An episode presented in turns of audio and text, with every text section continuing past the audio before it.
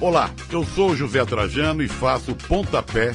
Sabia que aqui na Central 3 você não é um mero ouvinte? Nos ajudando a partir de 14 reais através do Apoia-se. Você se torna membro do Clube Central 3, onde concorre a prêmios exclusivos, além de participar de um grupo de discussão sobre o conteúdo dos nossos podcasts.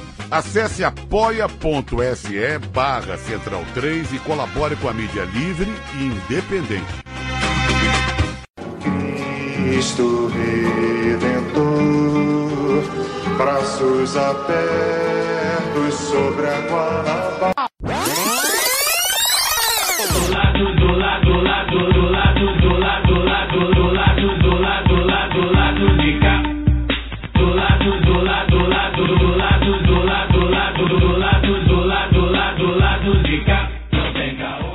Olá, ouvintes da Central 3. Hoje é quinta-feira, 9 de julho de 2020. Meu nome é Alciso Canete e sejam bem-vindos ao episódio 156 do Lado B do Rio. Estou aqui no estúdio Direito de Resposta do Brizola, narrado por Cid Moreira, acompanhado dos meus amigos painelistas de sempre. Olá, Caio Belandi. Gostei do estúdio. Olá a todos, né, os ouvintes, os companheiros de bancada, a convidada. É, já na minha fala de abertura, é, tem algumas coisas para falar sobre a convidada e o tema, né? É, eu, enquanto jornalista, me formei pela Faixa Meyer, que inclusive vai fechar aí nos próximos meses, um campus é, da, da Faculdade L. Alonso, na Zona Norte, mais um campus de ensino superior fechando na Zona Norte. É, eu fiz meu TCC sobre mídia independente, mídias alternativas, a história da mídia puxando uns fios é, é, da, da, da, dos veículos alternativos, né? Uh, e um, um, talvez o principal estalo que eu tive para fazer esse TCC é, foi exatamente alguns, algumas matérias, alguns posts que eu vi, alguns estudos do Intervozes, do qual a convidada é, faz parte, né? Coletivo Intervozes, que tinha, não sei se ainda tem, há algum tempo eu já não olho, mas tinha um blog na Carta Capital, e era muito interessante aquilo para mim.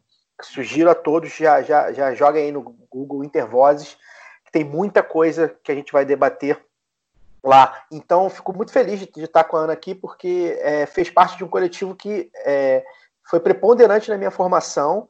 Fiz um artigo, como todos sabem, eu, eu sou um jornalista medíocre, então o artigo é medíocre, mas é, dá, um, dá um panorama bem legal sobre a questão da hegemonia das famílias é, que controlam os veículos de comunicação, enfim, tudo que a gente vai falar por aí é, é, nessa próxima uma hora e meia, duas horas de programa.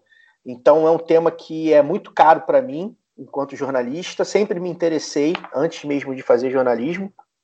Então acho que a gente tem muita coisa para falar e eu acho que ele é pilar é, essencial do momento que a gente vive, é, do capitalismo, é, do neoliberalismo é, é, mais tacanho, enfim, acho que a gente tem, vai ter muita coisa para falar, então já fico muito, fe muito feliz de estar com a Ana aqui. É, queria também mandar um, um alô para Nicole Macedo. A Nicole Macedo é uma ouvinte nossa já de algum tempo. Ela comentou lá no, no Instagram, quando a gente publicou que a Ana seria a, a convidada dessa semana, ela botou lá tudo a ver com a conclusão do último episódio. E aí, eu puxo esse fio, Nicole, a, a, gente sabe que tem tudo a ver com a conclusão do último episódio.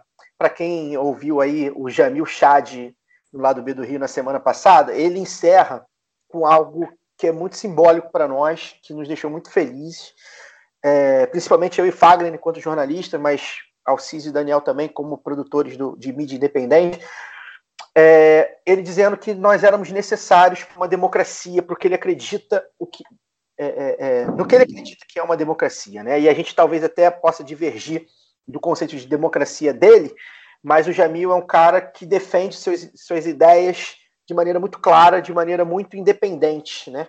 acima de tudo. E isso, né, isso na mídia hegemônica é, é, raro, tá, gente? Tem muitas ideias aí, eu sempre falo isso, que, que na verdade é a voz do patrão, tá? É, não é o caso do Jamil. E aí, é, alguns, principalmente alguns padrinhos vieram falar com a gente, e madrinhos lá no nosso grupo, sobre é, por que, que a gente chamou o Jamil, né?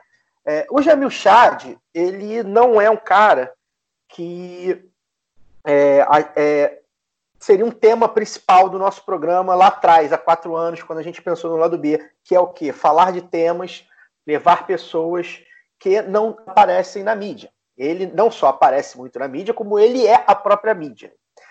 Uh, de qualquer forma, o Jamil tem alguns preceitos básicos que a gente é, compartilha. E a última, a fala dele final, inclusive, eu acho que deixou isso bem claro, quando ele fala que era necessário um lado B do Rio para o que ele, que ele entende como democracia. Então, para algumas pessoas que ficaram assim meio, poxa, mas o Jamil tal, assim como foi o Eduardo Moreira, apesar de terem diferenças é, conceituais, inclusive, é, isso serviu para a gente ganhar capilaridade, gente. A gente tem hoje uma audiência que a gente considera muito satisfatória, mas a gente quer crescer, a gente quer ir além. E para a gente ir além, e para a gente ir além com o nosso, é, é, é, nosso ideal socialista, a gente precisa abrir diálogo com certos campos. E o campo do Jamil é um campo que a gente acha que necessário. Além disso tudo, o Jamil é um, um dos melhores é, é, entendedores de, é, é, de ONU, de política internacional, que, que a gente tem conhecimento, né? Se, se não for o melhor, está ali entre os cinco ou dez melhores. Então, para a gente é, foi muito importante ter o Jamil, a repercussão foi muito positiva. A gente sabe que a gente furou uma bolha, a gente sabe que a gente é, foi ouvido por gente que não vai ouvir a gente é, naturalmente. Isso, por que, que eu estou falando isso? É, é, nesse, nesse meu começo de fala, né? Porque eu quero que as pessoas que não ouvem o lado B e começaram a ouvir com o Jamil por um acaso, que foram indicadas, né, o Jamil um sujeito mais moderado, hoje ouçam a Ana, o que a Ana tem a dizer sobre a democracia, a, a, a, a, é, mídia, sobre o acesso à, mídia. Então, acho que a democratização da mídia. Então, acho que assim, a gente abriu o campo, né, abriu. É, é, terraplanou, talvez seja a expressão, né, para a gente plantar. Então, e, e, como a gente planta? Com, com figuras e temas como a Ana e como a democratização da mídia, que não são temas simples e que, infelizmente, não são debatidos. Gostaria que esse tema e, e, a nossa convidada estivesse todo dia, ou pelo menos toda semana, no Fantástico, ou no encontro com a Fátima Bernardes, ou no Jornal Nacional, falando, dando a opinião dela, falando sobre o que ela estuda. É, não é possível. O lado B abre esse, tenta pelo menos, ajuda, é um dos elementos para abrir esse, essa discussão. E agora com gente que pro, provavelmente começou a ouvir a gente com o Eduardo Moreira ou com o Jamil Chad. Então, é, eu acho que me permitir fazer um pequeno editorial aí do lado B do Rio. É, acho que fala em nome dos meninos também, porque é isso, né? A gente, a gente, a gente continua o lado B do Rio com os mesmos ideais socialistas, comunistas, de igualdade, dialogando sim, e vamos continuar dialogando com a quem a gente acha que tem que dialogar em determinado campo, com, em determinados temas, né, para abrir esse campo, porque, gente, é, se tem uma coisa que a gente precisa, e eu sempre falo isso, é, não, não fui eu que inventei, obviamente, grandes pensadores já falaram que precisamos ganhar corações e mentes, e para isso a gente vai ter que é, é, dialogar e abrir esse campo. Dito isso tudo, mandar agora um outro abraço o último abraço, prometo, para o Vidal Assis. O Vidal Assis é um cantor e ele fez uma live, é um ouvinte nosso, e fez uma live na última semana, não lembro exatamente o dia, cantando e, e, e, e interpretando músicas de Vinícius de Moraes e Tom Jobim. Ou, ou não sei se só, de, só do Vinícius, não lembro. Vinícius, que inclusive está fazendo, tá fazendo aniversário, faria aniversário hoje. Enfim, de qualquer forma, ele, ele, ele contextualizou aquilo dizendo que é, tanto Tom quanto Vinícius eram de um, de um Rio de Janeiro diferente, né? Um Rio de Janeiro da década de 50, completamente diferente, que não era o Rio de Janeiro real, muito menos o Rio de Janeiro que a gente vê hoje. E aí, no final da live, ele indicou, a única indicação dele lá foi o nosso podcast, é, dizendo que nós falávamos do Rio, o Rio que não era mostrado, o Rio que não era cantado na Bossa Nova, e na, na arte, principalmente, é, nesse, nesse período. Né? É, então, assim, para a gente foi muito legal, a gente ficou muito emocionado também, Vidal. Muito obrigado, porque a gente acha, a gente acha, não, a gente tem certeza que a comunicação caminha juntinho com a cultura e com a arte. Então, para a gente é, é, é, sempre um prazer saber que temos ouvintes e pessoas dispostas a nos ajudar e a caminhar com a gente do campo da, da arte. Tá? Então, um abraço para o Vidal. E é isso. Desculpa eu ter me alongado. Segue o jogo aí. Olá, Daniel Soares. Boa noite a todos e a, e a convidada. Agradecer ao Caio pelo menino no seu não tão breve editorial. É, estou aqui debaixo das minhas cobertas, no frio glacial de 21 graus do inverno carioca, e vamos assim gravar o programa. Olá, Fagner Torres. Olá, bom dia, boa tarde, boa noite. Agradeço mais uma vez a presença da convidada. É, só complementando a fala do Caio, a, a, a, live do Vidal aconteceu no sábado, no sábado à noite, no Instagram dele. Ele cantou Vinícius de Moraes só lá nessa live, na live temática, e ele citou lá do B. E também fiquei bastante feliz com isso. Né? O Vidal, que é companheiro, além de, de cantor, é, é, é professor, né? Professor da, da rede pública. É, do Pedro II, né? E tá com a gente aí no mesmo lado, né? Bom, queria rapidamente mandar um, um abraço né, também para Ana Thaís Matos, que é também a nossa amiga, também nossa companheira, e enfim, é um abraço para ela, ela sabe né, os motivos, é, que, que a gente está mandando o um abraço, ela que é nossa ouvinte, nossa companheira, e que está sempre ligada no lado B do Rio. Né? E complementar essa fala rápida do, do, do, do Caio, essa, essa curta introdução do Caio, né? dizer que assim, o lado B, é, por mais que as pessoas tenham se acostumado ao lado B é, com a nossa posição, vamos dizer, militante, né? mas o, o lado B ele é um espaço de essencialmente de comunicação, né? é, e um espaço onde tem dois jornalistas. Né? De quatro, nós somos dois jornalistas. O jornalista gosta de dar opinião, mas gosta também muito, muito, muito de entrevistar. Pelo menos é o meu caso. Né? Então é natural que a gente entreviste é, pessoas, obviamente, que estão, vamos colocar assim, muito alinhada ideologicamente com aquilo que nós, enquanto pessoas físicas, né, acreditamos, né? mas também é muito natural que a gente ouça pessoas que estão no mesmo lado, mas também não estão tão alinhadas assim. Temos diferenças, temos discordância, né? Uh, e aí, sendo bastante objetivo, o programa que o Caio citou, o programa com, com o Jamil. O Jamil, além de ser uma figura impressionantemente doce né, no, no, trato com a gente. A gente tem as discordâncias em relação a, a Cuba, em relação a, Venezuela, em relação talvez à Coreia do Norte, que não foi citado, né? Mas o Jamil é um cara que tem muita coisa a dizer, como disse, foi brilhante o programa com ele, como disse, do ponto de vista jornalístico. Né? Ele nos ensinou muita coisa no tempo que ele teve aqui falando. Então eu acho que é sempre bom que a gente que a gente ouça né, é, é, outras pessoas, né? Porque a gente não sabe tudo, né? A gente está aprendendo até enquanto, enquanto estamos fazendo o programa. É, bom, é isso. E vamos lá, porque a gente tem muita coisa. O tema do programa hoje é um tema muito caro a cada um de nós. Né? É um tema que eu busco debater pelo menos há 20 anos, desde que eu ingressei é, nessa tentativa de ser jornalista no Brasil. Então vamos em frente. Bom, antes de a gente começar o programa de fato, duas coisas. Primeiro, eu queria fazer uma errata. No programa passado eu falei que o portal disparado era ligado ao PT, mas na verdade ele é ligado de fato ao PDT, o que faz mais sentido e faz todo sentido. Se você ouvir o último programa, você vai entender completamente o contexto. Em segundo lugar, vamos para a vinheta dos reclames. Agora os reclames do lado B estão no formato vinheta para facilitar a nossa vida enquanto gravamos à distância. Então vamos ao que importa. O 20 do lado B do Rio tem 10% de desconto nas compras do site Veste Esquerda. Basta usar o código promocional lado B e você vai ter acesso a 10% de desconto em todas as camisas do site. Acesse vesteesquerda.com.br e compre uma camisa bacana para você ficar em casa.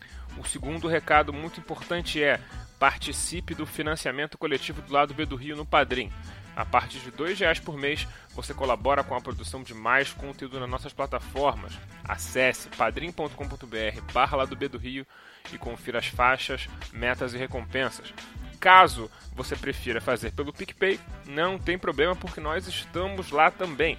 Acesse o seu PicPay e procure por lá do B do Rio e todas essas mesmas faixas de assinatura que estão no Padrim também estão disponíveis por lá. Esse financiamento é muito importante para nós, uma vez que, diferente do YouTube, no mundo do podcast, ter ouvinte, ter download, ter assinaturas do, do feed não nos rende um centavo. E para ter jornalismo de qualidade, nós precisamos de sua ajuda. Agora vamos para o programa, que é isso que importa. Corta para o Císio! Bom, temos aqui hoje o prazer de receber no lado B a jornalista e secretária-geral do FNDC, o Fórum Nacional pela Democratização da Comunicação, Ana Mielke. Olá, Ana. Olá, boa noite, bom dia, boa tarde. Né? Como é um podcast, as pessoas podem ouvir aí em qualquer horário do dia. Queria agradecer ao convite feito pelo Fagner, que está aqui com a gente hoje. É, saudar o Alcísio, o Caio, Daniel, que abriram aí o programa.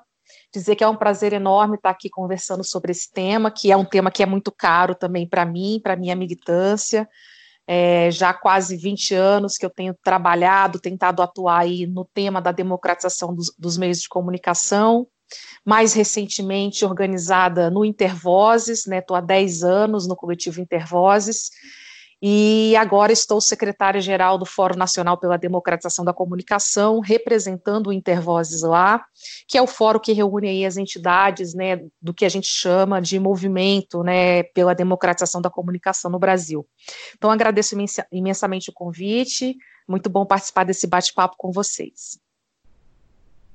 Bom, Ana, em seu mestrado, você trabalha com como a mídia manipula a ideia de criação de progresso no Estado do Espírito Santo.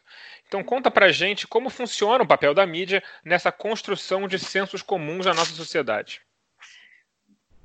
Olha, é, a mídia, né, os meios de comunicação eletrônicos de massa, na verdade, para ser mais preciso, eles são um fenômeno bastante recente, né, eles são um fenômeno do século XX.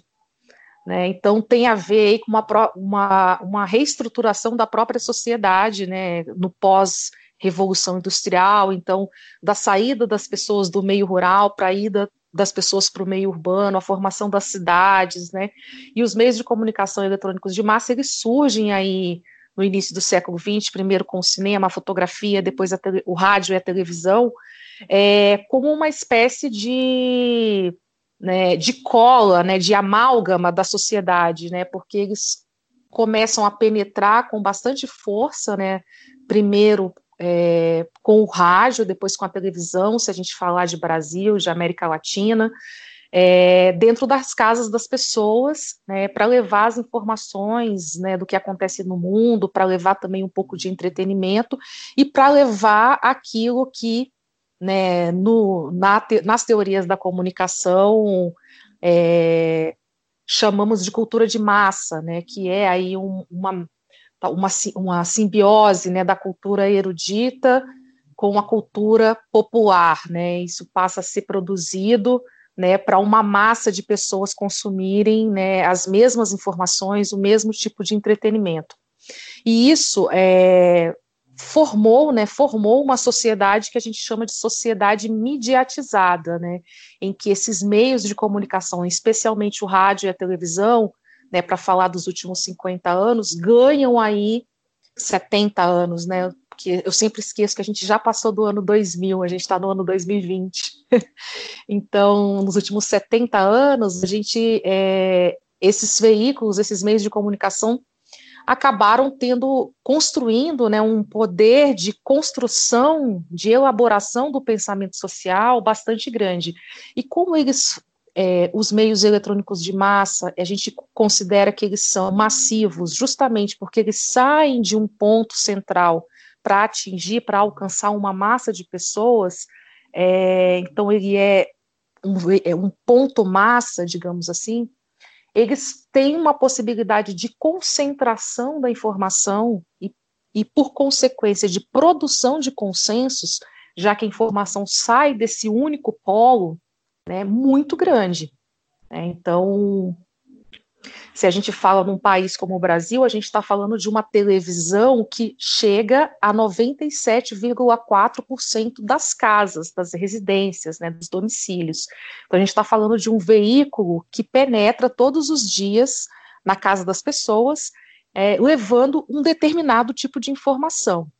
É, essa informação, ela é óbvia, não só a informação, o entretenimento, né, a cultura, a educação, muitas vezes, que esses veículos de comunicação transmitem, são capazes de produzir aí esses consensos justamente porque eles saem desse polo único. Né, e são poucos polos únicos produzindo comunicação no Brasil, que aí a gente vai entrar né, na questão do porquê que a gente tem no Brasil veículos, né, meios de comunicação bastante concentrados, né. O Intervozes fez um levantamento em 2017, né, que é o Media Ownership Monitor, que é uma pesquisa feita em parceria com a Repórteres Sem Fronteiras, para levantar exatamente quais são os proprietários dos meios de comunicação do Brasil, quem são eles, né, é, e dos 50 veículos de comunicação de maior audiência no Brasil, levando em conta impressos, televisão, rádio e internet, é, a gente percebe que os 26 primeiros né, pertencem a cinco grupos de comunicação. Então, na verdade, esses cinco grupos eles acabam tendo um controle né, sobre o tipo de, de, de informação que circula no Brasil bastante significativo. Né? Porque então eu quero dizer, levando, pegando o, o, o raciocínio da fala anterior, que a gente teria então mais ou menos cinco, seis polos né, de produção de conteúdo para as massas no Brasil. Né, e isso, né, obviamente, tem um impacto aí na formação né, desses consensos, desses imaginários sociais. Eu estudei isso no meu mestrado, né, com um foco no Espírito Santo, né, que foi onde eu fiz a minha graduação. Eu sou capixaba de origem, hoje moro em São Paulo. É, para perceber, não nos meios de comunicação eletrônicos de massa, mas no jornalismo tradicional impresso, né, como que se articulava essa ideia de progresso, né, que é aquela ideia é, do século XIX, né, uma, uma ideia de um progresso que é linear, né, é, como isso se articulava nos, nos anos 2000, né, com a descoberta das jazidas de petróleo no Espírito Santo. Então, ali houve um período, né, digamos, de crescimento econômico, né, para usar uma expressão né, que aparece muito lá nos jornais quando eu analisei. Então, é, é, existe um processo de crescimento econômico possibilitado pelas, pela descoberta das jazidas de petróleo né, na, na, na costa do Espírito Santo, e isso articula né, dentro do jornalismo, todo um discurso é, sobre o progresso, né, como se aquilo fosse é, determinante para uma perspectiva evolutiva, né, linear e evolutiva da sociedade, é, que é uma perspectiva do progresso né, do século XIX, assim. É, então, foi um pouco isso, e é que eu analisei na época, né, e tem sido isso também que eu tenho feito nos dias atuais, não para analisar a ideia do progresso, mas para analisar questões como o racismo nos meios de comunicação, né, então tem, um, tem sido uma, uma, né, uma, é, uma coisa que eu tenho feito, né, tanto na televisão quanto no jornalismo, é, é analisado aí como que o racismo, né, a ideia do racismo tá estru se estrutura aí, se articula, né, é, com as posições que são disseminadas aí pelos meios de comunicação. Boa. É, Ana, tem uma pergunta para você. Aqui é o Fagner que está falando, né? Aqui no programa a gente costuma, eu costumo dizer, né, é, que o Brasil é um país onde existe muito pouca liberdade de imprensa e muita liberdade de empresa. Né? É, a gente vê grandes empresas do mainstream de comunicação é, produzindo muitos absurdos né, ao longo dos anos.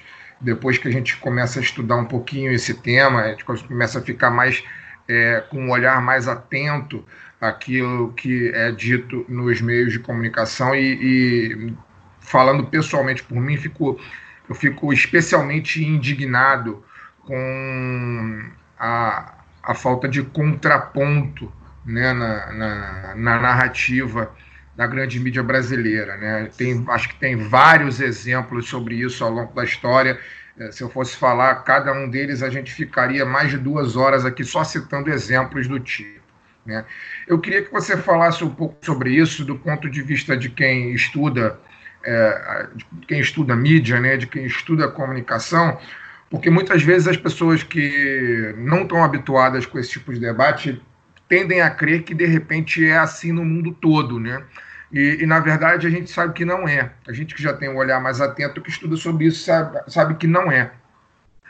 Eu queria que você falasse então sobre, sobre isso, sobre essa questão dos contrapontos, né, da, da, da visão única, né, do discurso único que ocorre na mídia é, brasileira, e aí trazendo para um, uma novidade que vem acontecendo agora, né, e aí eu vou dar, cito nomes, né, depois desde a entrada da CNN, da CNN Brasil, né, é, o espaço que é dado é, pela, pela mídia para poder debater coisas que são completamente fora de propósitos, né, como, por exemplo, ontem a gente teve um exemplo de uma, uma figura que foi a um programa da CNN e disse é, com todas as letras, né, que HIV e era uma doença gay, ele disse praticamente isso, com todas as letras, né, levar desinformação à, à população em nome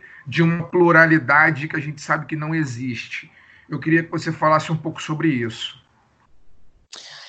É, olha, Primeiro que assim, não é igual, né, todos os países do mundo do campo, né, desse campo que a gente chama de países democráticos, então é bom frisar isso, porque muitas vezes quando a gente está debatendo é, regulação dos meios de comunicação, né, os próprios meios de comunicação vão aí inserem, né, uh, uma pecha de censura né, nas nossas propostas de regulação dos meios. Então, quem se lembra aí dos últimos debates né, entre candidatos à presidência da República, tanto em 2014 quanto em 2018, esse é um tema que é, geralmente aparece nos debates.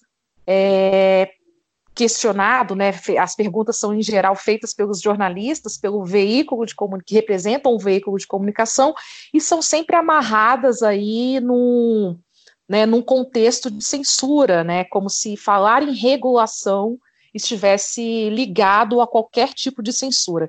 Então, assim, países como os Estados Unidos, Canadá, Alemanha, Reino Unido, França, entre muitos outros, fazem regulação dos meios de comunicação, possuem regulação dos meios de comunicação. E o que, que é regular os meios de comunicação? É você criar regras justamente para impedir que exista uma concentração excessiva né, no setor, né, e aí eu estou falando de setor da economia, né, então você faz, você cria regras que evitem que haja concentração, e essa, ao evitar a concentração, você evita justamente aquilo que eu estava falando no início, que é a produção é, dos chamados consensos, né, porque você não tem veículos de comunicação plurais e diversos o suficiente para produzir contraponto no Brasil. E aí tem exemplos muito é, muito significativos, né? Acho que o próprio a estruturação da narrativa do golpe de 2016 é um exemplo disso. Né? Você tinha ali é, todos esses polos produtores da informação, né? Esses seis, cinco, esses cinco grupos econômicos é, que produzem informação no Brasil, atuando em prol né, do impeachment da ex-presidenta Dilma Rousseff. Então, as, as, abordagens de contraponto né, a essa narrativa eram quase que insignificantes dentro do jornalismo brasileiro. E aí eu estou falando de todos os canais. Né? Então, tem, tem, tem exemplos assim, como no dia 4 de março de 2016, em que o, o ex-presidente Lula foi é, levado, né, a Polícia Federal esteve na casa dele de madrugada e o levou de forma coercitiva, naquele dia você tem um jornal nacional que dura mais de uma hora e no qual a defesa do ex-presidente Lula só entra aos 40 minutos, né, de quando o jornal estava no ar. Né, então, esse foi um levantamento que uma das companheiras do Intervozes fez à época, né, e é bastante é, significativo, né, e o mesmo se dá quando você conta, contabiliza né, o tempo dado para a defesa e para o ataque, né? Então você vê que há uma distorção e uma discrepância muito grande, e eu estou falando de um jornal que é hoje talvez o jornal mais importante televisivo do Brasil, inclusive talvez o mais, uh, o mais sério, digamos assim, para vocês verem, imaginam menos sério, né? Então, assim, é, outro exemplo, a Repórter Brasil fez um levantamento em 2017 para sair um pouco do âmbito da política, né? Porque alguns, alguns podem me ouvir e falar, ah, já vem ela falando, né, do que foi golpe, né? Então vamos sair do âmbito da política, vamos falar, por exemplo, das reformas. A ONG Repórter Brasil fez em 2017 um levantamento, né, de como os principais jornais televisivos né, cobriram a reforma, da, a reforma trabalhista durante o mês de abril daquele ano.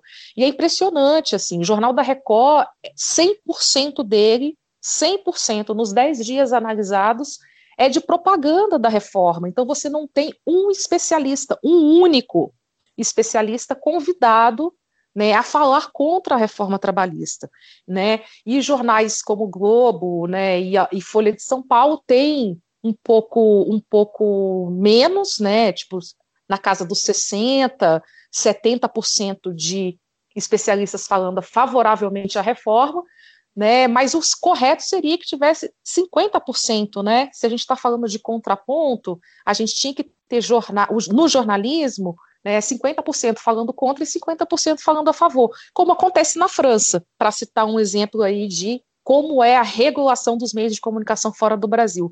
Na França, é, existe uma, né, é feita uma minutagem, né, a contagem dos minutos quando é, há um embate político muito polarizado, justamente que é para garantir que, que os veículos de comunicação ouçam né, os dois lados dessa polarização. É feito antes? Não, é feito depois. O programa vai ao ar, mas existe um órgão né, responsável por fazer essa fiscalização, por receber denúncias, e ao receber denúncias ou, ou a partir da sua própria fiscalização, o órgão pode multar a empresa que descumpriu né, esse equilíbrio da informação, esse equilíbrio das posições políticas que estão ali. No Brasil a gente não tem isso, né? Então é, a gente tem um Ministério das Comunicações recém recém recriado, né? Porque ele foi é, reunido ao Ministério da Ciência e Tecnologia durante o governo do Michel Temer, né? E agora para agradar, né, o setor a um determinado setor aí das indústrias, né, das empresas de comunicação, o Bolsonaro, o presidente Jair Bolsonaro resolveu né, desmembrar o ministério e dar né, a pasta de presente aí para um dos seus é, apoiadores políticos, que diga-se diga de passagem, não é apenas né, sogro do Silvio Santos, como também é um radiodifusor, né, porque ele tem concessão de rádio e televisão no estado do Rio Grande do Norte, né, o novo ministro das Comunicações. É, então, quando a gente está falando de, de, de, regular os meios de comunicação, é impedir que haja essa concentração. Né? Então, a gente está falando de uma regulação que impeça aquilo que lá na Constituição, no seu artigo 221, chama de monopólio. Né? E vários países têm isso, inclusive os Estados Unidos, porque eles entendem que a formação de oligopólio no sistema de comunicação é, é prejudicial para a liberdade de expressão. Né? Então, lá, por exemplo, você não tem cadeias né, nacionais, né? você tem cadeias por mercado. Então, o mercado da Califórnia vai envolver ali três, um ou dois ou três estados. O mercado da costa oeste vai envolver é, é, um, dois ou três estados, enfim. Estou dando como exemplo. No Brasil, não. No Brasil, você tem um sistema de comunicação que é estruturado de forma verticalizada. Então, você tem é, as sedes dessas emissoras, né, que a gente chama de cabeças de rede, né, localizadas na região sudeste, que emitem um sinal né, para suas retransmissoras em todo o território nacional. Então, o mesmo conteúdo que eu estou assistindo aqui em São Paulo, alguém lá no Amazonas também está assistindo. Né? Isso é um poder enorme né, de construção de consensos, de imaginários sociais, né, e de apagamento da cultura também, porque né, em muita, em muita no caso do entretenimento principalmente, né, é, muito se reclama, ainda se reclama da falta de representação, né, de grupos que não estão localizados, de grupos, de modos de vida, de culturas que não estão localizados aqui na região é, sudeste do Brasil. Então é muito problemático a forma como se estruturou o sistema de comunicação no Brasil, especialmente né, a partir da ditadura militar, que é quando você tem aí é, a disponibilização das antenas retransmissoras né, como, como parte de um acordo político entre a ditadura militar né, e os, os principais nomes aí das empresas de comunicação, sejam eles os marinhos ou os Abravanel.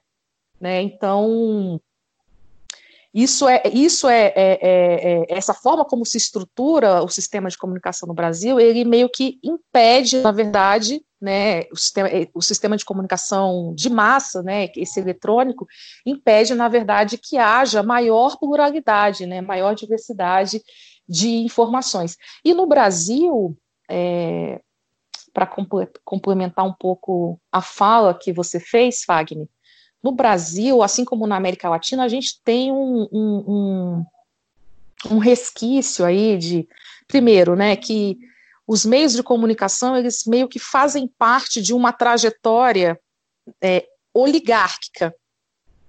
Então, apesar das cabeças de rede estarem localizadas em São Paulo ou Rio de Janeiro, quando você espraia isso para o território nacional, né, ou para os outros municípios, você percebe que os detentores dos meios de comunicação nesses lugares são, em geral, descendentes né, dessas oligarquias tradicionais que existem em cada estado. Então, aí tem um problema é, de republicanismo mesmo, sabe? Porque a gente não conseguiu né, sair ainda deste lugar né, de reprodução do poder político local dentro dos meios de comunicação. Né, e isso é muito perceptível, inclusive, nos processos eleitorais, né, porque você, a gente tem uma Constituição que proíbe né, que deputados federais né, e senadores sejam, sejam concessionários né, de qualquer de qualquer serviço público, não só dos meios de comunicação, mas infelizmente a gente tem hoje ainda muitos deputados eleitos e senadores, inclusive aí do Rio de Janeiro, né, o Haroldo de Oliveira, que é senador e é detentor da, da, da rede de comunicação Ritmo. Então, é, isso a gente não conseguiu quebrar ainda essa, essa estrutura, sabe? Dessa descendência oligárquica dos meios de comunicação. Então, se você for para o Espírito Santo, você vai ver que a família que controla o, o meio de comunicação, ela é uma família politicamente muito importante. Né? Se você for para o Maranhão, você vai perceber que quem controla o principal meio de comunicação lá também é uma família politicamente importante. Se você for para o Rio Grande do Norte, e assim por diante, né? É, e isso gera um problema é, para a própria democracia, né? A gente não conseguiu ainda estabelecer no Brasil um mercado de comunicação é, que esteja menos atrelado, né, a essa ascendência política, né, que é ligada às oligarquias aí, né, do século XIX. Então, acho que isso é um outro problema. E, pra, e ainda falando sobre isso, é, o contrário também, né? Porque o contrário não, mas uma outra, uma outra questão é que como nós aqui é, na América do Sul, né, passamos por ditaduras militares, é, aquilo que foi construído, né, como direito à comunicação de uma forma mais ampla, a partir dos anos 80, dentro da Unesco, da ONU, né, que é entender o direito à comunicação como o direito de cada cidadão e cidadã participar com igualdade de condições e de meios né, na esfera pública, se a gente levar o direito à comunicação para este lugar, a gente percebe que a gente não alcançou isso. E aí tem um, uma coisa que é resquício da ditadura, é, não só no Brasil, mas nos países é, latino-americanos, que é entender é, a liberdade de expressão de uma maneira apenas é, do Estado não intervir nela, né? Então a liberdade de expressão é aquela é aquela liberdade em que o Estado não pode intervir. Quando a gente fala de direito à comunicação, a gente está falando dessa liberdade de expressão de, em que o Estado não, não interfere, mas a gente também está falando do Estado como promotor desta liberdade de expressão. Então, ele precisa garantir, por meio de regulação, de regulamentação da Constituição, investimento público, políticas públicas, ele tem que garantir às pessoas esse direito. Acesso à internet, tudo isso está dentro do que a gente chama de direito à comunicação. Porque não é só o Estado levantar as mãos e não intervir na liberdade de expressão das pessoas. Né? Ele tem que garantir essa liberdade de expressão dando meios e condições para que esse cidadão e essa cidadã atuem de forma equilibrada e com condições nessa esfera pública que é mediada, né, mediada aí por jornais, por internet, por televisão, etc. E a gente não tem isso no Brasil, né, a gente ainda caminha a passos lentos em relação a isso. Ana, é, Daniel falando aqui, é uma questão fundamental né, da, da comunicação, do acesso à comunicação, a questão do financiamento, né? É, mesmo no caso da mídia corporativa, depois do, da popularização da internet aí nos últimos 20 anos, é, o financiamento é um, é um problema grave. A gente vê várias empresas de comunicação é, fechando, reduzindo seu tamanho, demitindo. É, hoje em dia, é, a dependência de publicidade, seja ela estatal ou pública, é total, o que compromete, obviamente, a, a independência desses canais de comunicação. Durante os governos do PT, a gente teve iniciativas muito tímidas né, de, de democratização da, da, da, comunicação, convivendo com políticas contraditórias, como a, a perseguição a rádios comunitárias, financiamentos é, subsidiados a própria Rede Globo e a própria Rede Record, essa que, que fez do seu jornalismo uma plataforma de propaganda da, da reforma trabalhista. É, e hoje em dia a extrema-direita no poder faz exatamente aquilo que se acusava os governos petistas de fazer, né, de, de, de investir é, dinheiro público em, em, plataformas de apoio, né, é, de apoio político ao, ao próprio governo. E não há no, no horizonte nenhuma expectativa de que esse governo é, promova o seu, seu papel, não, que, que você muito bem falou aí, né, o papel do Estado de garantir o acesso à, à comunicação, então acaba sendo nós por nós mesmos. É, tem várias, existem várias é, iniciativas, é, e como o crowdfunding, né, que é a mais popular, Hoje em dia, nós aqui neste podcast temos um, um crowdfunding que não, não podemos reclamar dele, mas não, não permite que nenhum de nós quatro viva exclusivamente do, do programa, né, do, da, da rede de ações do programa. É, dentro do Fórum Nacional de Democratização da Comunicação, essa questão do financiamento é discutida? O que, que vocês pensam sobre isso? Então, é, sobre essa questão do financiamento uh, do Estado, né? Você, você comentou aí que às vezes isso compromete um pouco a linha editorial é, do próprio jornalismo. Então, eu não acho, não acredito nisso. O que, o que eu acredito é que a gente precisa normatizar esse financiamento. Né? Então, não dá para ser é, ao acaso, de acordo com a conveniência do governo de plantão. Né? A gente tem que normatizar isso. Quais são as empresas que vão receber financiamento é, do tipo verbas publicitárias, né? Então, o governo federal tem uma pasta robusta né, de, de verbas publicitárias, não só de propaganda de governo, mas das empresas que fazem né, das empresas que são, são do Estado, né? Então entra aí Petrobras, entra Banco do Brasil, entra a Caixa Econômica, para citar alguns. Então tem uma verba aí, né, que ela poderia sim ser utilizada para investir, né, na garantia da multi, né, da pluralidade de vozes nos meios de comunicação. Então investir né, em, em, veículos de comunicação que destoem um pouco da, da, do consenso geral aí dos meios. Agora, a gente precisa normatizar isso, né? A última normativa que existe é de 2014, é, da SECOM, né, que é a Secretaria de Comunicação da Presidência da República, e essa normativa ela já era bastante criticada por nós, porque ela trabalha muito em cima do critério da audiência. Então, até para contrapor né, essa coisa de que o investimento via publicidade necessariamente pode gerar um engajamento editorial, a Globo, nos governos Lula e Dilma, foi a empresa de comunicação que mais recebeu verba publicitária né, é, do governo federal. E isso não impediu é, é, que a própria emissora fosse uma das principais articuladoras do golpe de 2015 e 2016.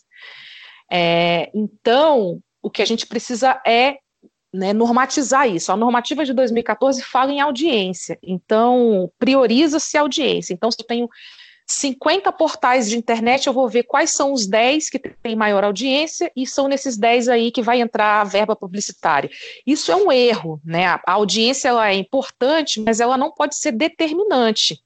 Né? Então você tinha que ter ali uma normativa que considerasse editorial. Então, assim, quais são os equilibrar os editoriais, mas isso é, isso é política pública, né? Não é, não depende do governo, é uma política do Estado, né? Criar essas regras para que elas sejam é, é, produtoras, né? Garantidoras desse exercício, né? Do fazer jornalismo, mas não só, mais amplo, do exercício do direito à comunicação, né? Para que isso seja perene, assim, né? Não, não fique sendo utilizado na, é, né, casuisticamente pelo governo de plantão. O que a gente vê hoje, por exemplo, em relação ao governo Bolsonaro, é que nem a resolução normativa, a instrução normativa de 2014 está sendo seguida, porque ele tem invertido, né, desde 2019, já saiu aí matérias em diferentes jornais, né, o Poder 360 já deu, a revista Piauí já deu, né, o Emonde Diplomatique já deu, que, é, que a inversão né, que tem sido feita em relação à verba publicitária. Então, hoje, SBT e Record recebem o dobro né, do que recebe a emissora Globo. E tem a ver com esse alinhamento político, ideológico, né, político ideológico, que a gente sabe, que a gente tem visto aí nos dias.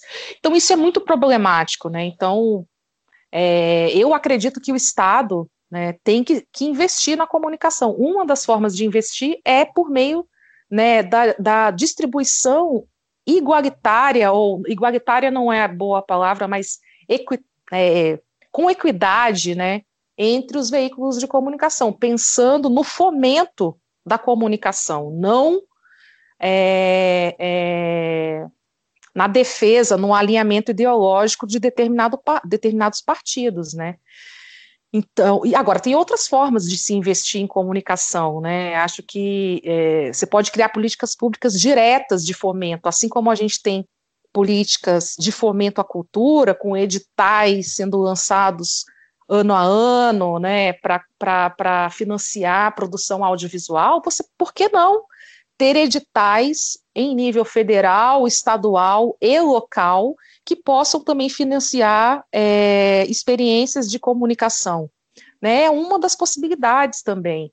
Né? E existem outras que a gente pode pensar aí, até do ponto de vista dos impostos que são gerados, né? Porque a gente tem hoje uma série de impostos, né, que poderiam aí ter é, uma parte de, deles, né, sendo destinados a um fundo, né, para promoção aí de uma comunicação que a gente chama alternativa comunitária, só que isso não é feito, né?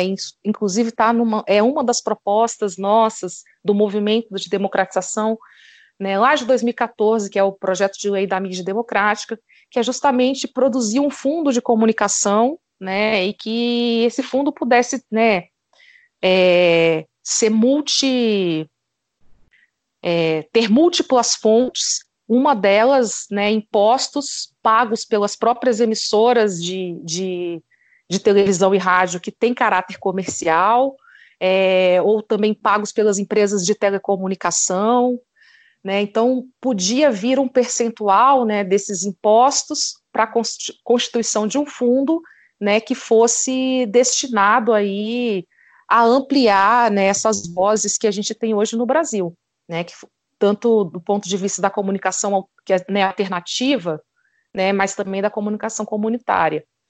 Alternativa, estou utilizando aqui o termo para dizer esses que não são comerciais, né? Mas é, é um termo que hoje está bastante já questionado, assim. Então, eu acredito que o Estado, né, nessa linha de ser o promotor e o garantidor do direito à comunicação, ele tem sim responsabilidades e possibilidades é, do ponto de vista financeiro, dos recursos, de investir né, nesses meios de comunicação. E aí tudo tem que ser é, normatizado, né? Então, assim, não é porque eu vou pegar um financiamento via um edital que o meu, que o meu veículo de comunicação vai ser alinhado ao governo ao governo do momento. E não é assim com os filmes, né? Se você pega o, o, o mercado audiovisual do cinema brasileiro, não é assim. Né? Você tem ali os editais e as pessoas fazem né, com o financiamento é, aquilo que elas querem fazer, né? Não tem, não tem uma mão, né, invisível do Estado que agora tem, né? agora tem uma mão que não é nem invisível, porque o Bolsonaro no ano passado, né, cancelou o edital de financiamento dos vídeos que tinham temática LGBTQIA+, né, que foi um dos escândalos aí de 2019, um dos, porque teve, tiveram vários escândalos na área da cultura, com proibição de espetáculos, né, proibição de propaganda e muitas outras coisas.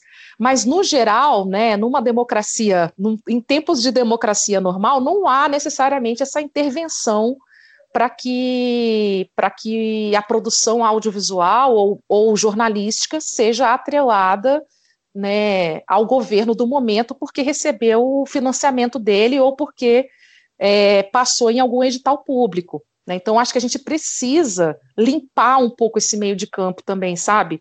Porque isso também é um, uma característica nossa, né? De não entender que necessariamente esse dinheiro de política pública não é daquele governo, né? Ele é nosso, né? Então, assim, se você vai no Reino Unido, empresa de comunicação recebe financiamento do Estado, nem por isso ela tem que estar alinhada editorialmente ao governo, né?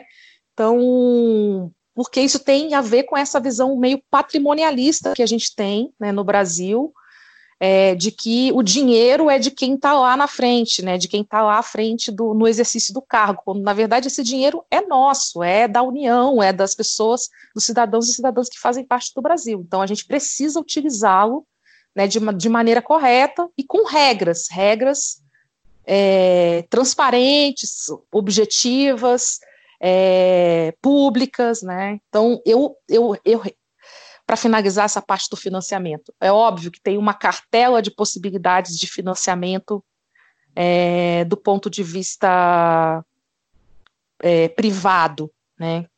Mas eu estou aqui fazendo a defesa né, do financiamento público estatal, não como é, um, um alinhamento ao governo, né, mas como uma política pública né, de promoção e de fomento aí ao direito à comunicação. Bem, Ana, é, agradecer, de verdade, é, porque é uma aula que você está dando aqui para gente. Eu acho que a gente, pela primeira vez em quatro anos, debateu é, com profundidade, está debatendo, a gente ainda tem mais uma hora de programa, está debatendo com profundidade é, o, o, o, tema que é o nosso, nosso lema, o nosso mote. Né? A gente está. O lado B existe exatamente porque é, é a mídia hegemônica ela não cumpre o papel de, de informar de maneira plural, democrática, como a gente acha que deveria. Inclusive, há mecanismos, como você já bem falou, a gente pode debater também melhor depois, mecanismos na, na, na própria lei vigente é, é, para que isso aconteça. Né? E aí você foi falando e eu fui pesquisando, né? É, principalmente lá no Intervozes mesmo. Algumas das coisas que a gente notou aqui, por exemplo, o site Congresso em Foco deu um estudo de vocês é, inclusive com que é você assinando, com 26 parlamentares no Congresso formado em 2018, é, eram, eram donos ou ligados a famílias é, é, que tinham empresas de rádio ou de televisão, né? E aí alguns dos nomes são muito conhecidos, né? Como Aécio Neves é um deles, né? Todo mundo conhece Aécio Neves. É, Sônia Barbalho da família Barbalho lá no Pará, Ricardo Barros, né? Do Paraná que foi é, ministro, se eu não me engano, ah, agora não lembro que, que ele foi ministro da cidade, não sei. O Fábio Faria, como você já citou, que agora é ministro também, o Baleia Ross.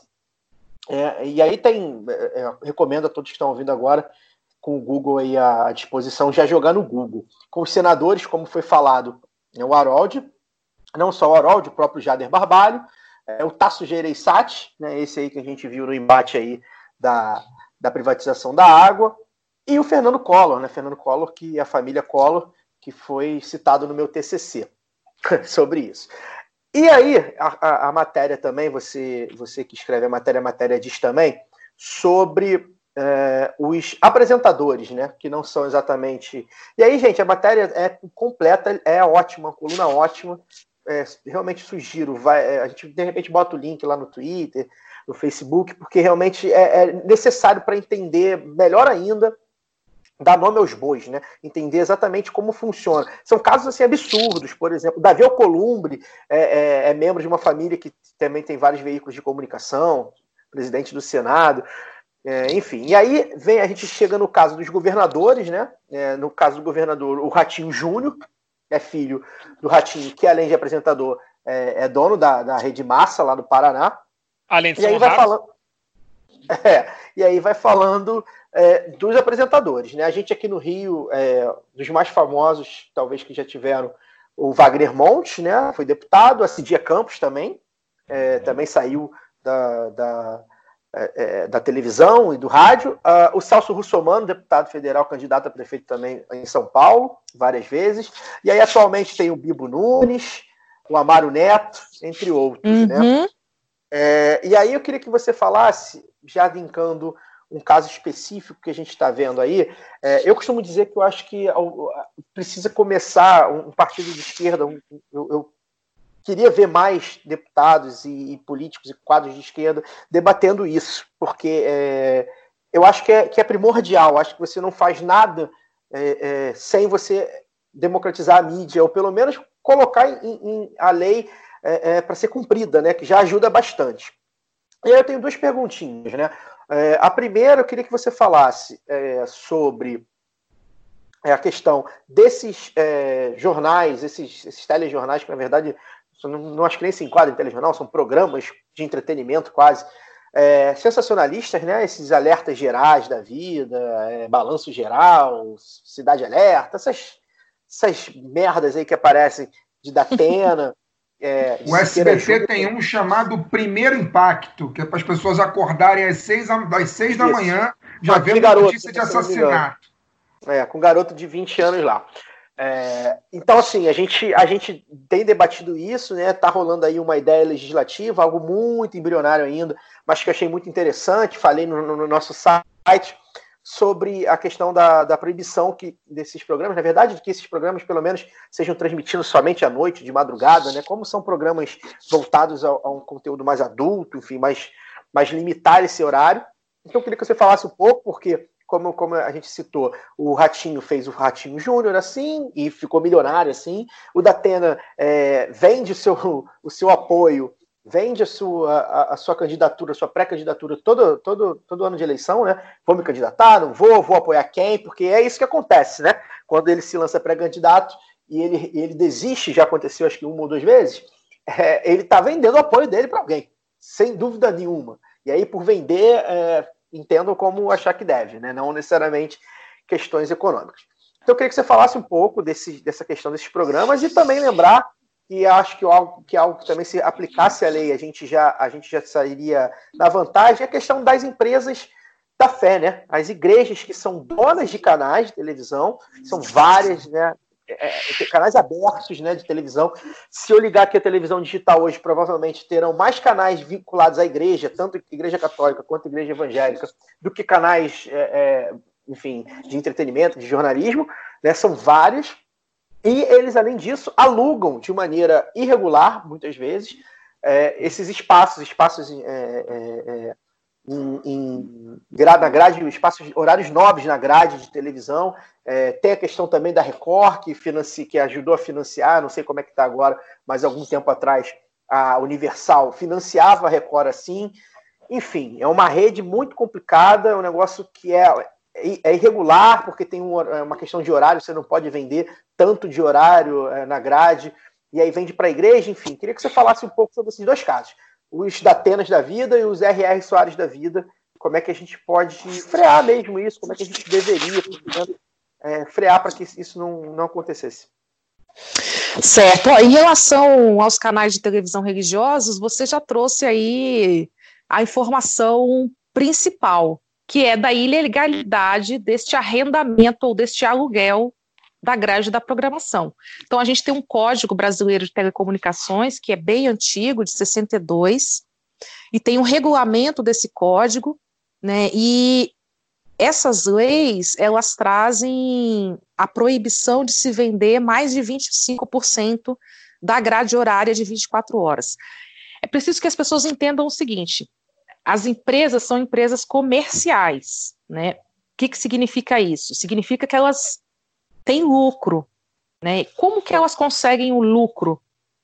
Vendendo 25% da sua grade horária para atividade publicitária. Então é por isso que tem propaganda na televisão e no rádio. É assim que funciona. Então elas vendem até 25% da grade da programação para empresas fazerem publicidades das suas marcas, dos seus produtos, etc. Então, é, é isso que acontece, é por isso que tem propaganda e é assim que as empresas é, né, geram os seus lucros para continuar. E é por isso que, por exemplo, a propaganda no Jornal Nacional, que é o horário nobre, é uma propaganda mais cara. Né, então, vem, é um espaço mais caro na televisão. Bom, é, o que acontece é que hoje é, algumas pessoas, algumas, né, alguns grupos econômicos recebem a concessão mas não tem o menor interesse a concessão do canal, né?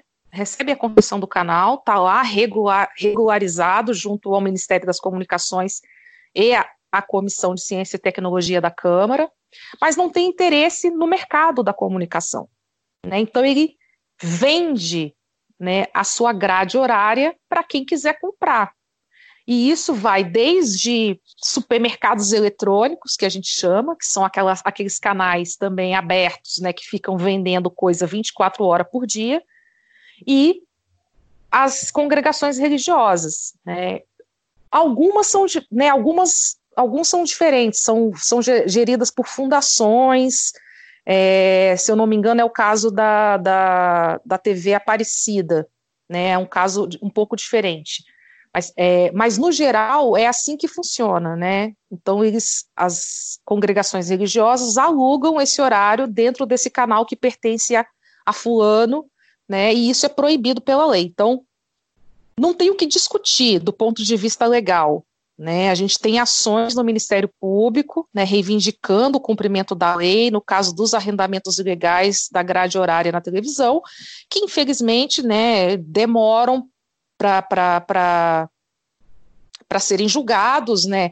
São julgados muitas vezes uh, favoráveis a nós, mas aí tem né, todos os processos de, de, de interpor né, junto à justiça, as empresas entram com ação e fica um pouco nessa morosidade, mas a lei já é, já é bem clara sobre isso, não precisava nem ter ação é, civil pública no Ministério Público.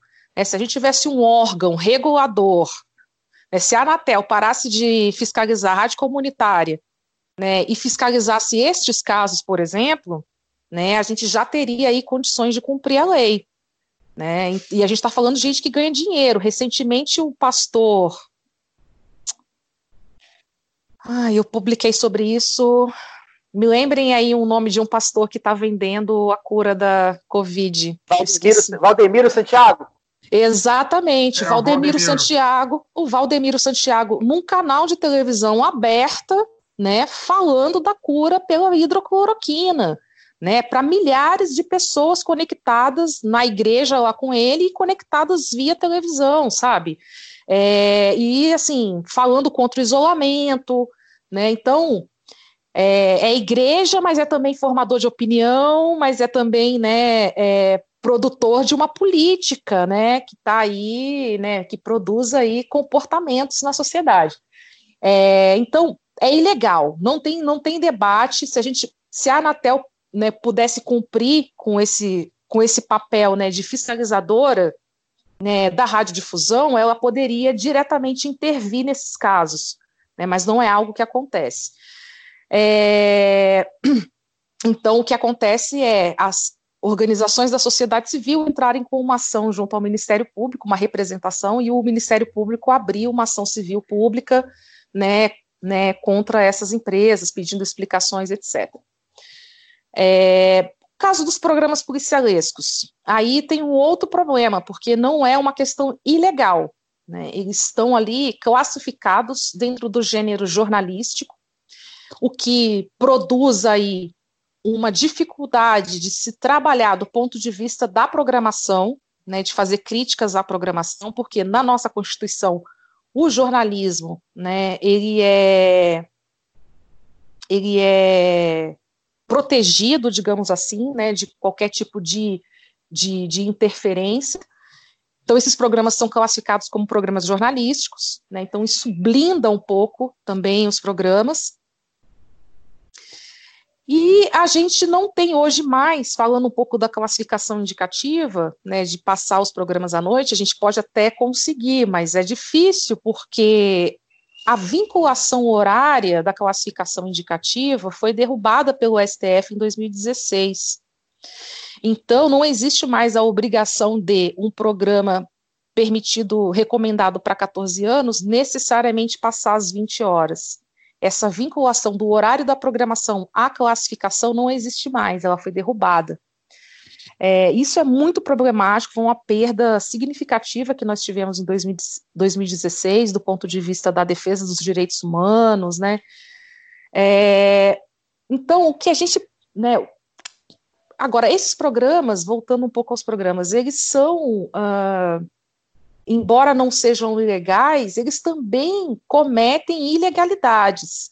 Né? Então, o Intervozes, junto com a ANDE, Comunicação e Direito, com o Instituto Alana, com o artigo 19, participou de uma pesquisa, né, um levantamento, a gente monitorou esses programas por 30 dias, vários desses programas, né, em várias cidades do Brasil.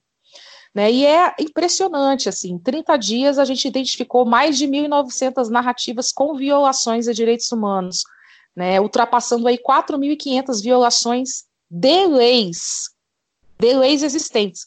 Exemplo, é, tem um programa de Alagoas, né, em que há explicitamente a imagem de um garoto de 11 anos é, que é apreendido, né, mas eles falam preso, com uma arma de fogo. Né? Então, se desrespeita necessariamente o Estatuto da Criança e do Adolescente, que proíbe a identificação de crianças e adolescentes em conflito com a lei. Então, é uma violação aos direitos humanos dessa criança, mas é uma violação legal. Né? Existe uma lei que proíbe isso e eles estão violando essa lei.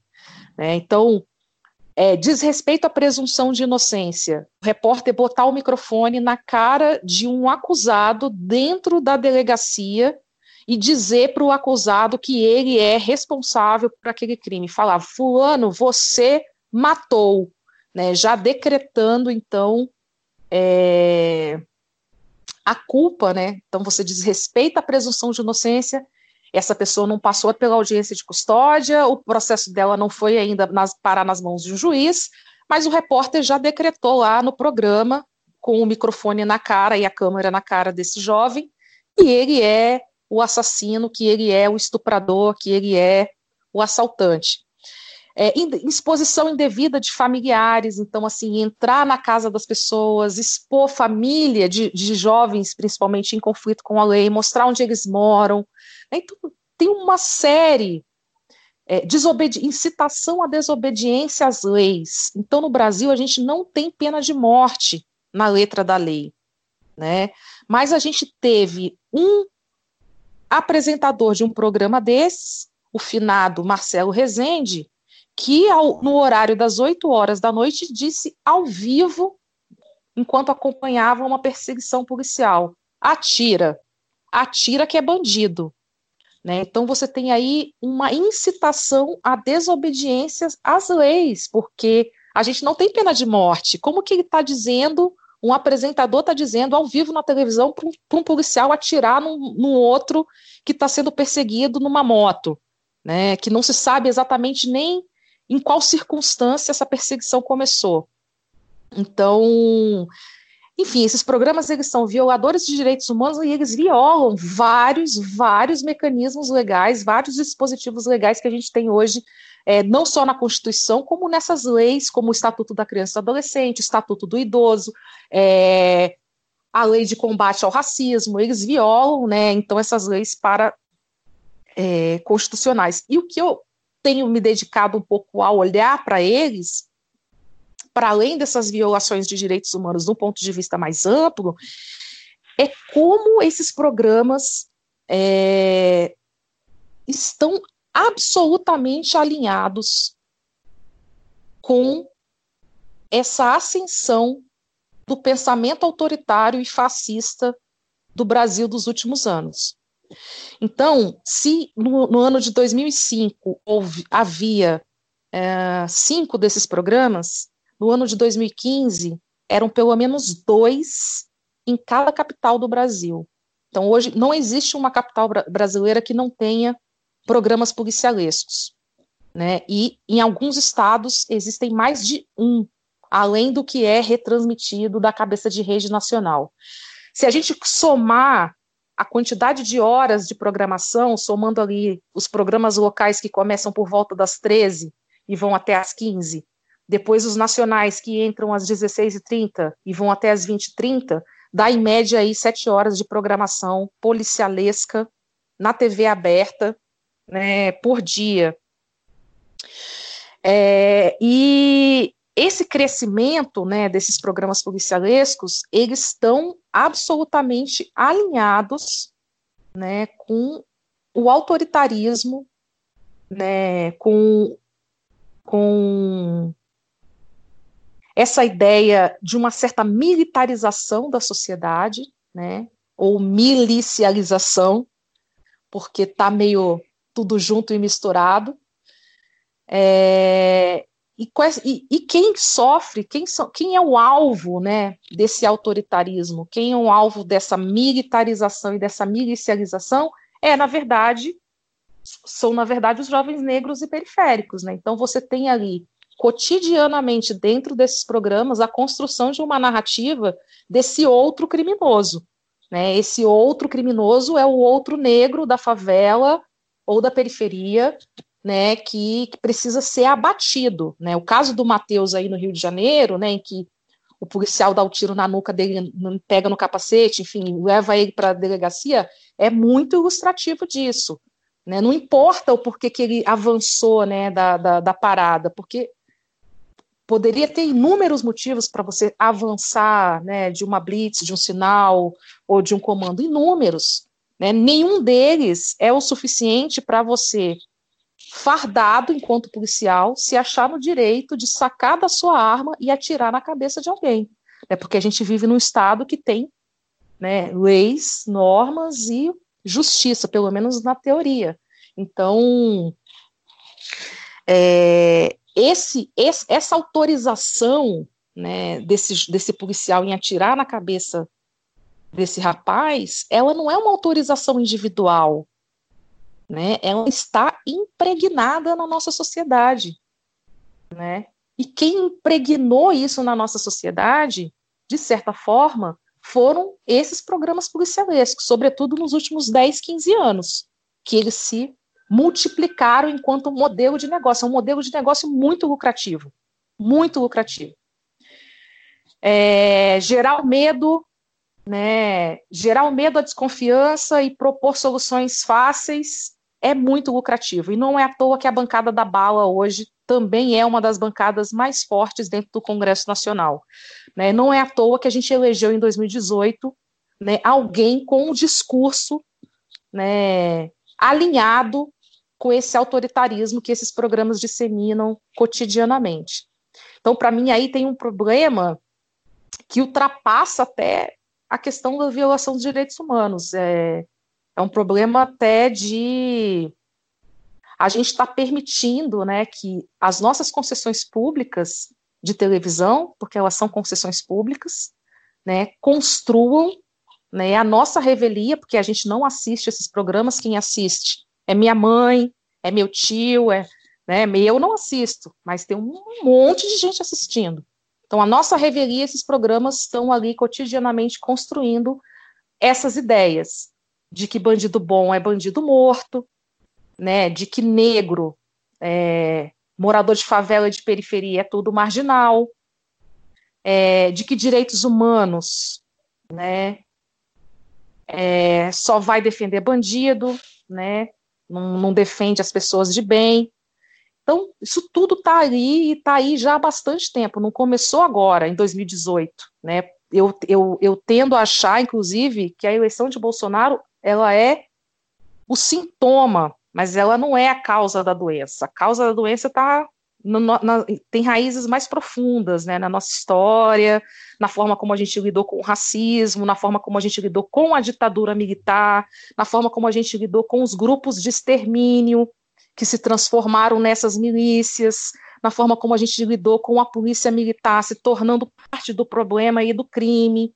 Né? Então, é, o Bolsonaro é a expressão disso, ele é o sintoma, né? o sintoma principal, porque ele alcança aí o cargo maior, que é a presidência da República, mas ele não é a causa, as coisas estão estão brotando a nossa revelia, porque a gente não consegue olhar para isso e dar devida importância para isso. Acha que discutir televisão, acha que discutir programação de televisão é coisa de alienado, né? Fica muito ainda é, é, é, ligado na teoria crítica lá do Adorno, né? De que toda, todos os veículos de comunicação são alienantes e, portanto, a gente lava as mãos sobre isso. Enquanto a gente lava as mãos, tem uma turma aí produzindo comunicação contra nós, produzindo comunicação contra a humanitária, assim, né? Então, a gente precisa, enquanto esquerda organizada, né, enquanto políticos, olhar para isso com um pouco mais de atenção, assim, porque é ali que estão se formando, se conquistando os corações e mentes, né? A gente,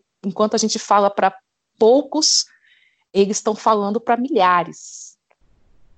Excelente, Ana. Queria só. É, posso fazer, ou você quer fazer a sua? É, eu ia fazer a minha, né? Ah, então faz a sua, então. Eu, hein? Tá muito, tá muito animado, rapaz. Quando fala de mídia, ele fica assim. Não, você falou muito da, dessa questão de como né, a mídia é concentrada, mas houve, né, na, quando, quando foi. É, quando fizemos a transição da TV analógica para a TV digital, houve uma opção do governo federal por manter esse modelo centralizado de TVs, né? porque a TV digital permitiria uma pulverização muito maior das concessões, etc., por uma questão técnica que eu não sei explicar, mas tem a ver com frequência de, de rádio. De, com frequência. Com frequência das ondas energéticas aí. É, é coach quântico.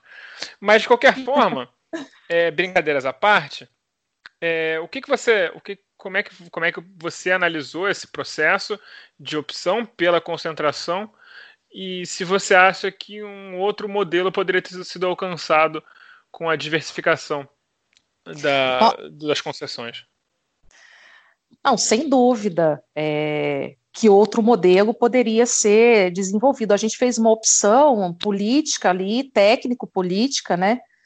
É, que não foi a mais adequada e que tem a ver com a pressão aí da Associação Brasileira né, de Emissoras de Rádio e Televisão para dentro do governo federal aquela época, né? Governo federal do presidente Lula, 2005, 2006.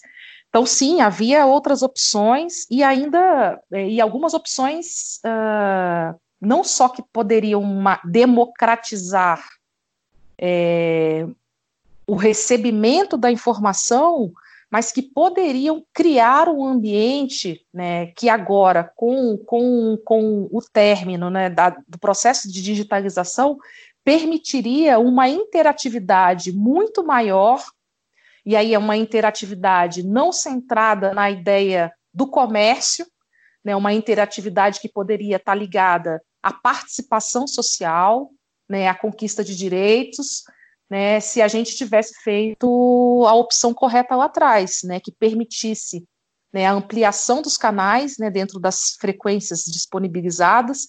Então, você tinha, se eu não me engano, eram seis frequências né, para cada canal sendo disponibilizadas que ficaram nas mãos dos mesmos é, dos mesmos veículos de comunicação, dos mesmos proprietários, entre aspas, né, ao invés de serem re redistribuídos né, num edital aberto, público, num processo de licitação que desse conta aí de incluir é, veículos uh, de comunicação menores, né, mais locais, etc. Então, para além dessa questão, né, da, tem um processo aí que é, é, é, que, que castrou, digamos assim, a viabilidade né, desta interação cidadã, né, que poderia estar ocorrendo agora, né, que poderia, inclusive, servir para o auxílio emergencial das pessoas, né, é, ao invés de depender de um smartphone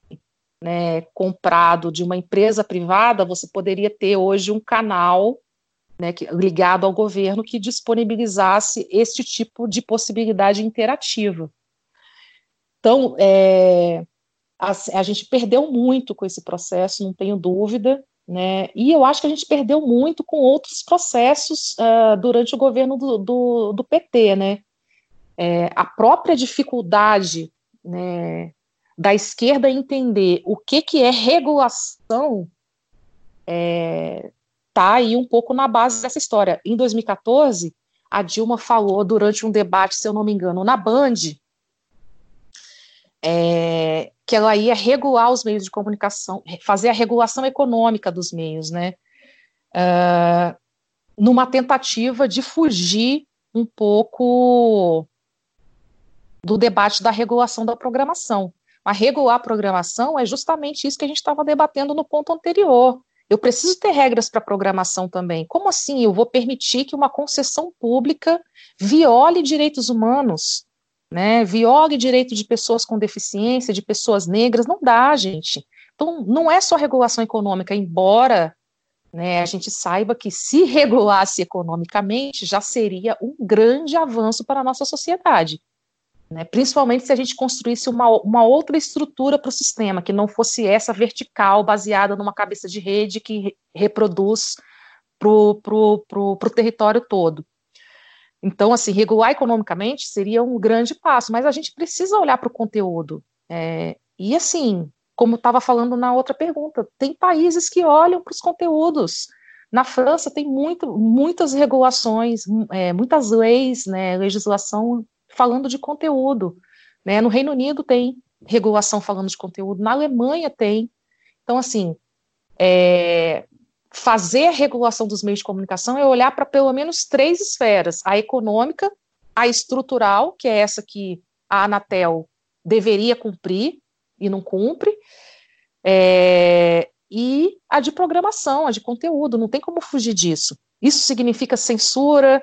Vai ter um comitê que vai olhar para a programação antes dela ir para o ar? Não. Significa que a programação vai para o ar com toda a liberdade possível, mas que vai ter um, um conjunto de técnicos, né, um, né, um, um órgão com, com capacidade técnica, humana, para avaliar isso, para receber denúncias é, da população, para avaliar o conteúdo, e se o conteúdo de fato violou alguma regra, essa empresa tem que ser punida, assim como qualquer outra empresa que é concessionária. Então, assim, uma empresa é concessionária de uma estrada, então vamos supor, Via 4, concessionária da, da, da Dutra. É, se ela deixa a, a, a rodovia sem iluminação, passa um lá, reclama da iluminação, passa dois, reclama da iluminação, passa três, reclama da iluminação. Vai ter um órgão que vai é, provavelmente emitir algum tipo de. É, não de multa no início, mas vai, né, vai buscar explicações do porquê que a rodovia está sem iluminação ou do porquê que ela está esburacada né? E muito provavelmente, se a gente vivesse num país que é, as licitações fossem sérias, essa empresa que não cumpriu as regras, foi multada X vezes, ela não vai conseguir ter essa concessão é, daqui a 10 anos, quando o processo licitatório abrir novamente.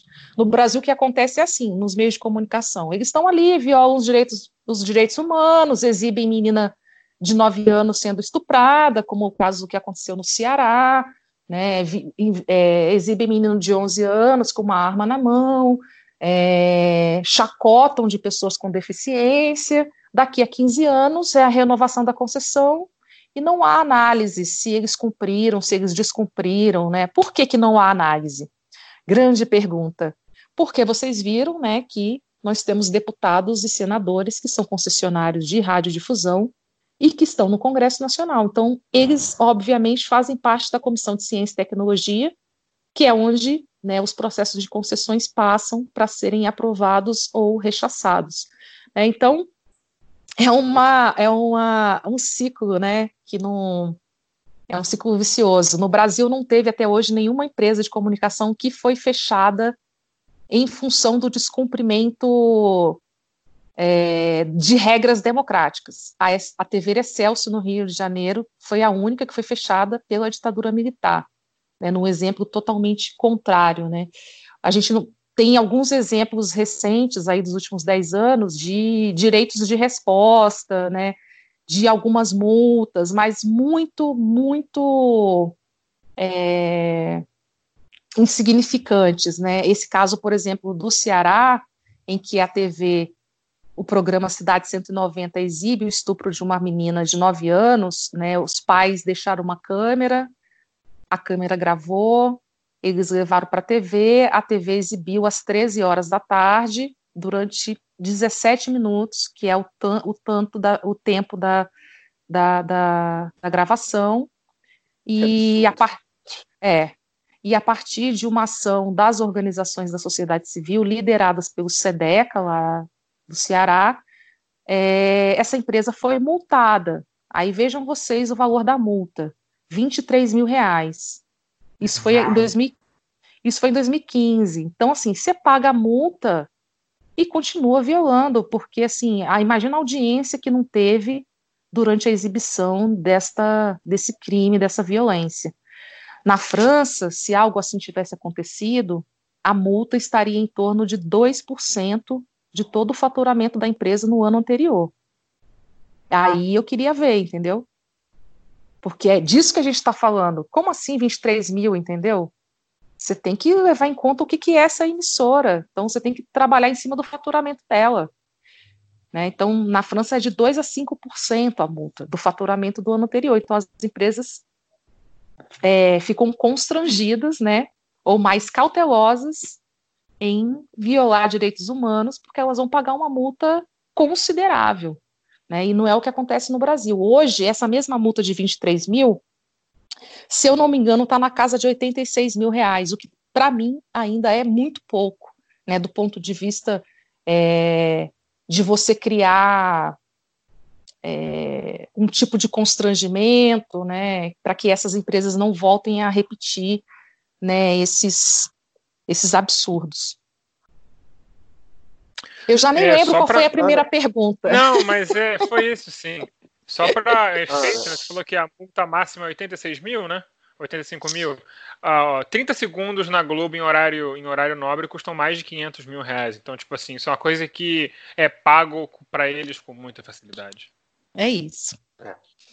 Ana, é, queria que você falasse especificamente, a gente está encerrando o bloco aqui, queria que você falasse especificamente da lei de e-mails lá no, dos, Estados Unidos, dos Estados Unidos, ó, da Argentina, é, é muito citada é, por muita gente que defende defendia uma mudança, a gente perdeu de repente esse bonde aí, a, a, na época que o PT perdeu esse, esse bonde, é, de, de, entre outras coisas, não fazer um, um, uma, uma lei, uma, uma reforma né, no, no, na questão da, da comunicação. A Argentina fez, se eu não me engano, em 2009 ou 2010, não lembro exatamente.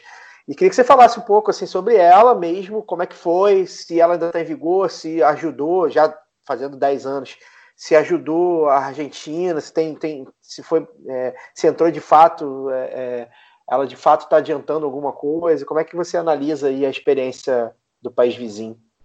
A Cristina, a Cristina não só fez a lei de meios, como colocou a, a família dona, né, os gorilas do Clarim, na cadeia. Né? É, fica a dica para o próximo governo de esquerda do Brasil. É isso.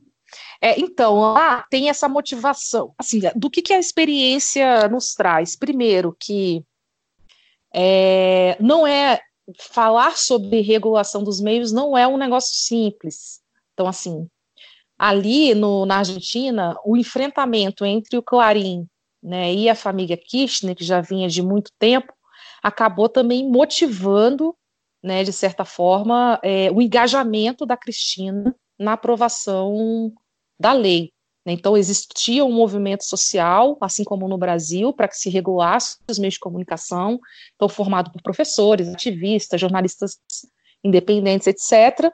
Né, mas isso culminou aí com uma intenção é, da, dos próprios Kirchners em né, darem uma resposta ao Clarim, né, que vinha batendo de frente com eles já há mais de 10 anos, né, enfim, desde que o, o o Kirchner, esqueci o nome dele. Nestor. Ele é o Nestor Nestor. O Nestor, desde que o Nestor assumiu a presidência. É, assim, a lei, a princípio, quando ela começou a entrar né, em vigor, porque ela foi aprovada, mas ela ficou embargada na, na justiça né, durante acho que dois ou três anos. Quando ela entrou em vigor, as informações que a gente recebia aqui no Brasil, os contatos que a gente fazia com as pessoas que são militantes né, da comunicação na Argentina, é de que ela, de fato, produziu aí um, uma democratização né, dos meios de comunicação, sobretudo em relação à estrutura, né, porque você a estrutura da comunicação ela passou a servir mais gente. Então você tem uma disseminação, né, uma de, de produção de rádios é, e de TVs locais, né, algumas vinculadas a comunidades indígenas, né, é, então isso produziu de fato um fenômeno aí de, de democratização. Para a gente, uma, uma das experiências que foi muito bacana com, com, com a lei foi a construção de um é, de um órgão que recebe as denúncias da população e que direciona o seu olhar para essas violações de direitos humanos que aconteciam nos meios de comunicação lá. Esse órgão ele existe até hoje, né? O Macri, aí já entrando, né, no, no governo Macri, o Macri ele revogou vários aspectos da lei, né? Então é, algumas coisas que haviam sido né, iniciadas foram paralisadas, né, mas ele manteve esse órgão, só que ele esvaziou o órgão politicamente e financeiramente. É, então, assim, foi uma, foi uma boa experiência, porque eu acredito que foi uma experiência comandada principalmente pelos movimentos sociais, mas que casou também com uma vontade política de um governo eleito. Por que, que eu estou dizendo isso? Porque não adianta, né, ou não é que não adianta, mas é muito frágil né, a gente somar um milhão de assinaturas num projeto de lei de mídia democrática e não ter no Congresso é, ou no governo federal atores que sejam é, parceiros dessa agenda, né? Que é um pouco o que a gente tentou fazer em 2014, 2015, aí depois veio o golpe e isso tudo foi paralisado. Mas a gente produziu um projeto de lei com as nossas próprias mãos, a várias mãos, na verdade, né, porque várias pessoas do movimento, da academia, ajudaram na construção, e a ideia era arrecadar um milhão de assinaturas e entrar como proposta de lei de iniciativa popular. Mas a gente queria fazer isso num governo que minimamente estava disposto a regular economicamente os meios, né? Tanto é que na época a gente né, tinha uma hashtag que era Regula Dilma. É, hoje, fazer isso, a gente pode coletar um milhão de assinaturas, mas quem é, no, qual é a força expressiva que a gente tem no Congresso Federal para bancar uma proposta como essa, né? Já que a gente tem ali é, uma maioria que é beneficiada ou pelas próprias concessões ou pelos acordos políticos que se dão em torno delas.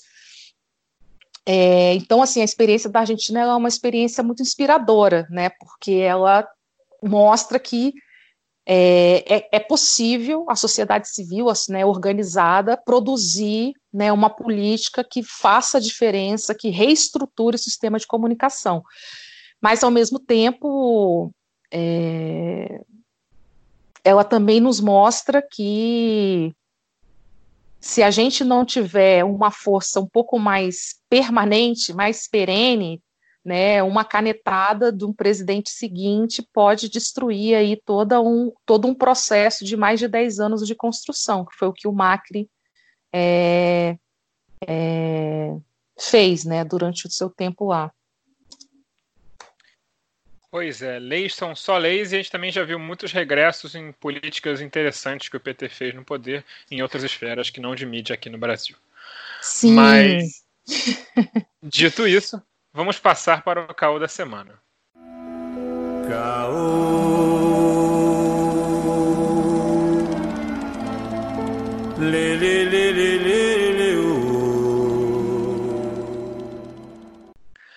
Amigo é coisa para se guardar na presidência do STJ, encantado com uma vaga no STF.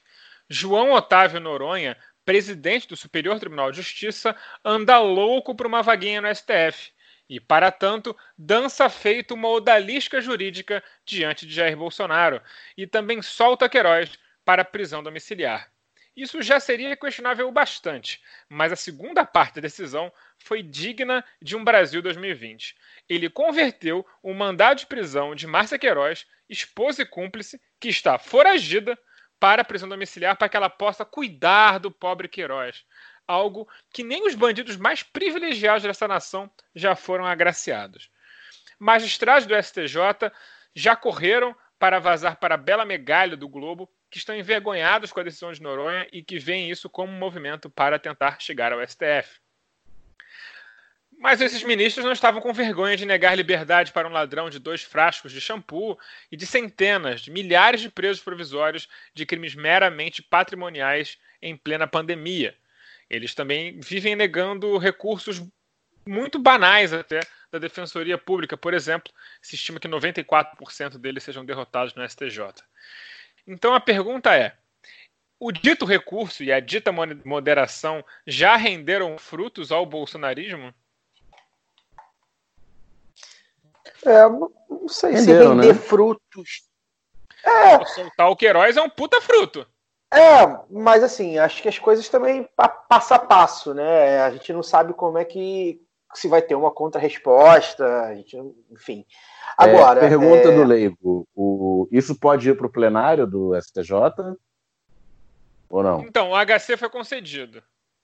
Correto? De H... Aí a decisão é monocrática de concessão do HC, se no STJ já, já, já, já converteu já. Não vai para plenário. Então, para assim, você prender de novo, você tem que ter um novo mandado de prisão. Porque o HC ele é diferente dos recursos normais, né?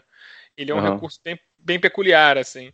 Então, Ele, tá, ele vai ser, enfim, levado para algum domicílio. Eu não sei qual é o domicílio dele. Não, isso, isso também é outra questão interessante, né?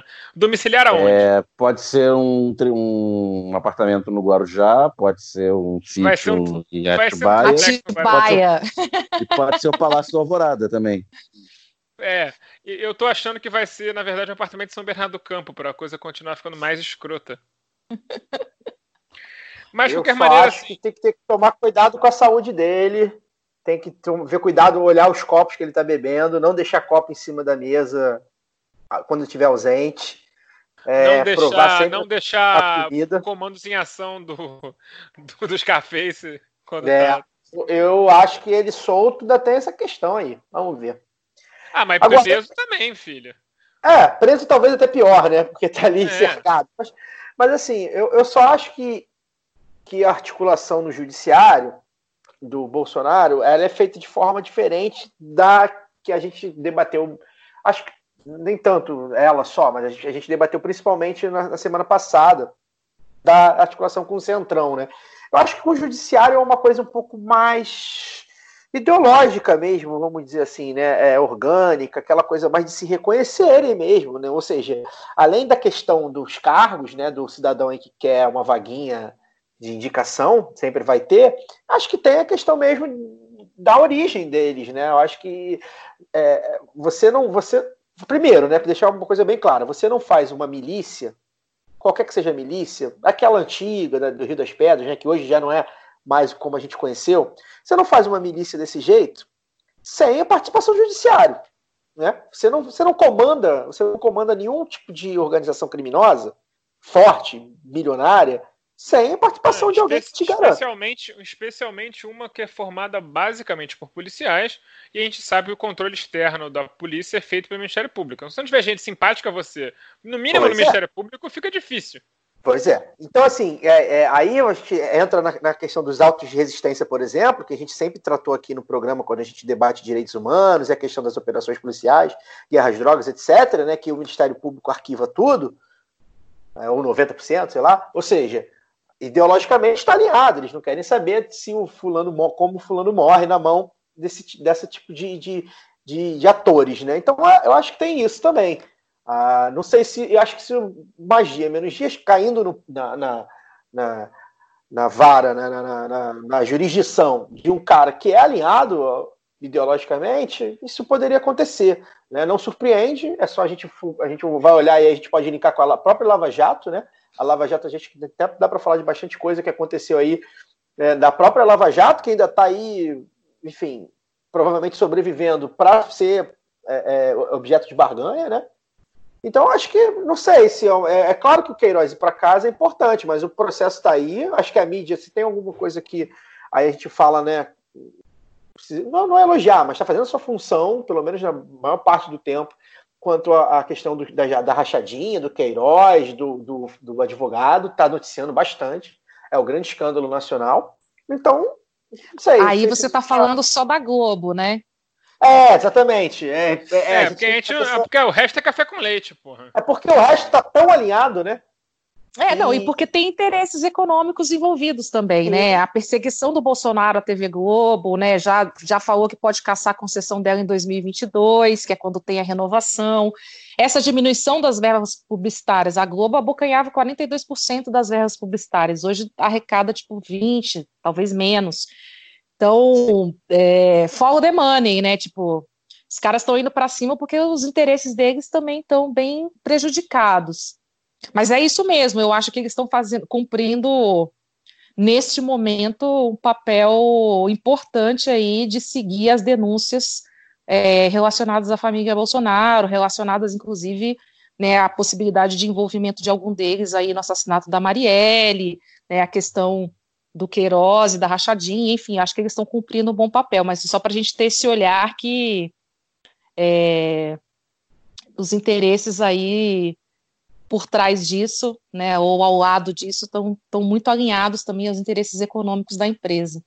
Sim, sem dúvida. Mas e é um monstro que ela própria alimentou, né? Acho que a mídia é um debate que a gente nem fez. Mas é a questão do denuncismo, né? Também, Não, né? cara, É, o Brasil, a mídia brasileira é aquele quadrinho da Laerte que, que os caras vão alimentando o cachorro, o cachorro, o cachorro, uma hora o cachorro é gigante e vai comer eles. É isso.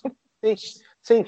Mas eu digo até pela questão conceitual de como a mídia trata a política, né? Se foi sempre muito a questão do denuncismo, de, de, de- da, da, da, da questão de processos e de corre atrás, né? Debate menos a moral e menos outras questões culturais e tal, mais essa coisa, né? Não, eu diria que, na Mas a- verdade, o debate, o debate é. é- Eu, eu vou discordar de você. Na verdade, o debate é puramente moral. Ele não é técnico, ninguém explica para as pessoas como É, não. funciona um processo.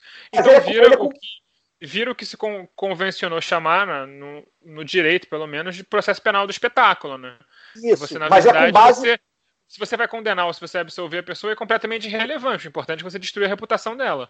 Isso, sim, sim, sem dúvida. O- sua parte é fundamental. Mas eu acho que é com, é- eu digo que é com base, né, essas matérias e essas grandes reportagens é com, é com base nisso, na- do- do- nas, nas denúncias, né?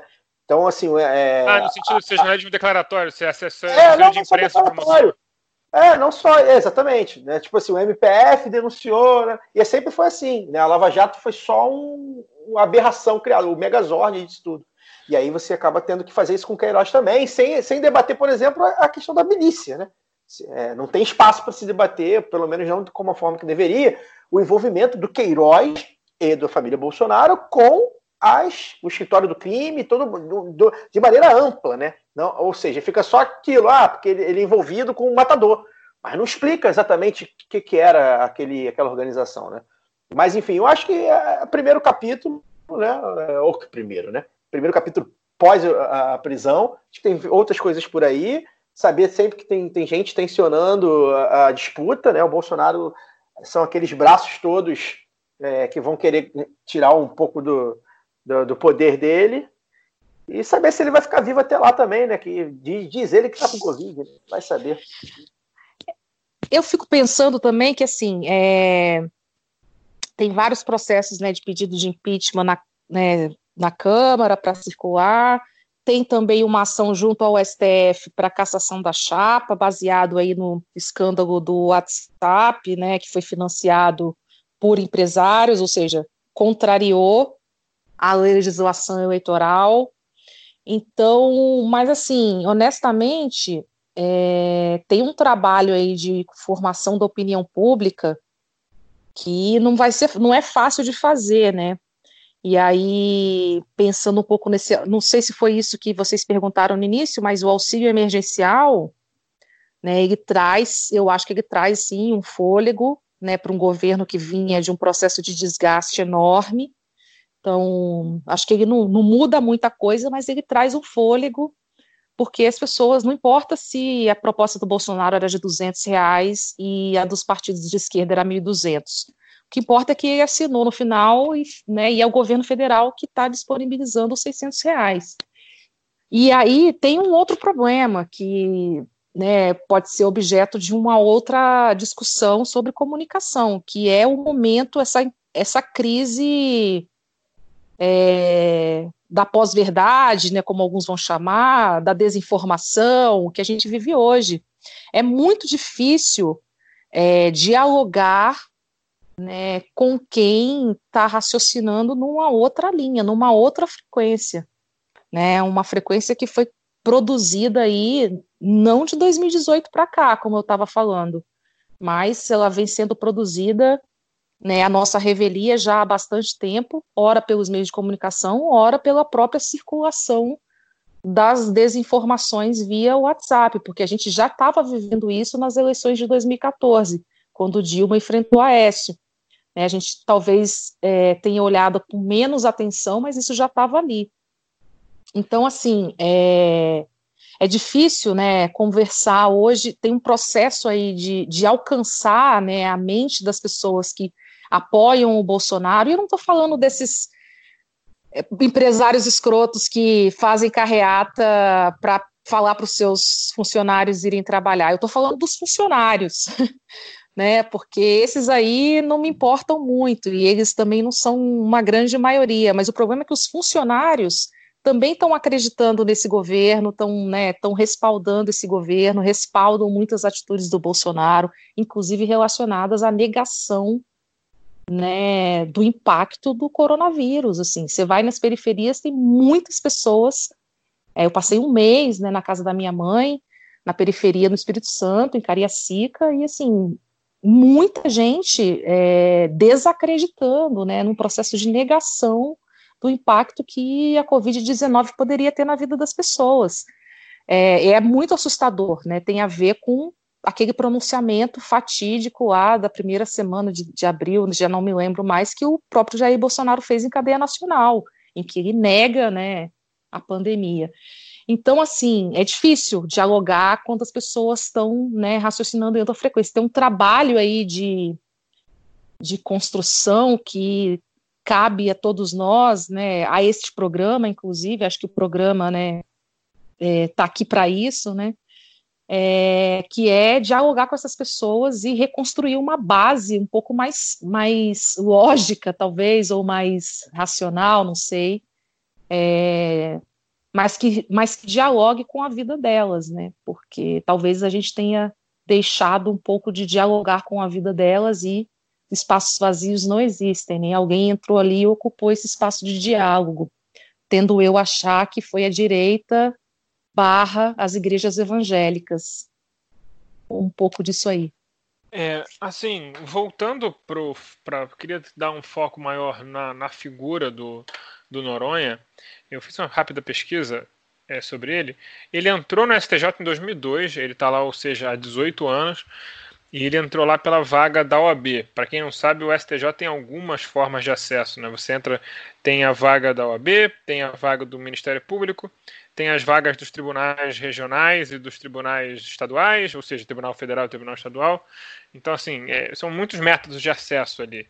É, não vale, a, enfim, não vou entrar nos detalhes agora, vou ficar lendo o texto constitucional aqui para ler, mas está no artigo 103 da Constituição. Acho que é isso. Se você quiser dar uma olhada lá, está entre o 100 e o 105 acho que está no 103. É, vocês podem olhar com mais calma para ver como é que funciona para acessar. Ou seja, ele está lá há 18 anos, ele não é um ministro que, assim, quando eu vou pesquisar a jurisprudência eu tenha lido, esbarrado com alguma coisa. Quem é do direito vai saber que 97% da jurisprudência do STJ é formado pela Nancy Andrighi. É, e eu acho que fiz agora um, um comentário muito piada interna para quem é do direito, e não vai fazer o menor sentido para quem não trabalha com isso. Mas assim, ele claramente é um, digamos assim, um, deve ser um conservador genérico. Até era, né? Até vir que tinha oportunidade de, de, de cavar uma vaga no STF, que caiu, né? Caiu. Porque como é que funciona a presidência desses tribunais? Eles não elegem as pessoas para a presidência do tribunal porque, sei lá, porque o cara é, é foda, porque admiram muito ele e tal. Mas é, é uma questão mais de senioridade. Eles fazem uma lista, veem quem é o mais antigo e vão fazendo a lista do mais antigo para o mais novo. É, para todo mundo poder ser presidente, porque antigamente. Isso é uma tradição, por quê? Porque antigamente você ficava é, acumulando o, os seus adicionais, né? Então eles arrumavam um esquema para o cara virar presidente, outro virar corregedor, e todo mundo virar presidente, virar corregedor, para todo mundo se aposentar com o todas as penduricárias. Assim, é, o STF é o, é o ministro mais antigo da corte que ainda não foi presidente. É, no STJ também. Funciona mais ou menos assim, tem esse rodízio por senioridade. Então, assim, é, ele tá lá como presidente, caiu nessa hora e falou: Poxa, se eu, se eu colar nesse cara aqui, eu posso virar ir para o STF. E não tenha dúvida que existe uma diferença muito grande de prestígio entre ser um dos 33 ministros do STJ e ser um dos 11 ministros do STF assim, além da sua posição hierarquicamente superior, digamos assim, você vira um guardião da Constituição, você vira o, entendeu, o ápice do direito brasileiro, você passa da entrevista, você passa a ser chamado para gravar programa com o Bial, sei lá, porque se ele está gravando também com se ele tá gravando com o Raimundos, é né, porque está sobrando pauta, né, para ele, tá? Tá difícil arrumar convidado. A Ana Miel que ele não chama. Mas enfim, é, então, assim, você vê que tem muito também dessa coisa, assim, do, judiciário ser meio que uma. Foi o que o, o, Caio falou. Que o judiciário é meio que uma casta e é meio que isso aí. Essas pessoas têm uma, é. uma atração.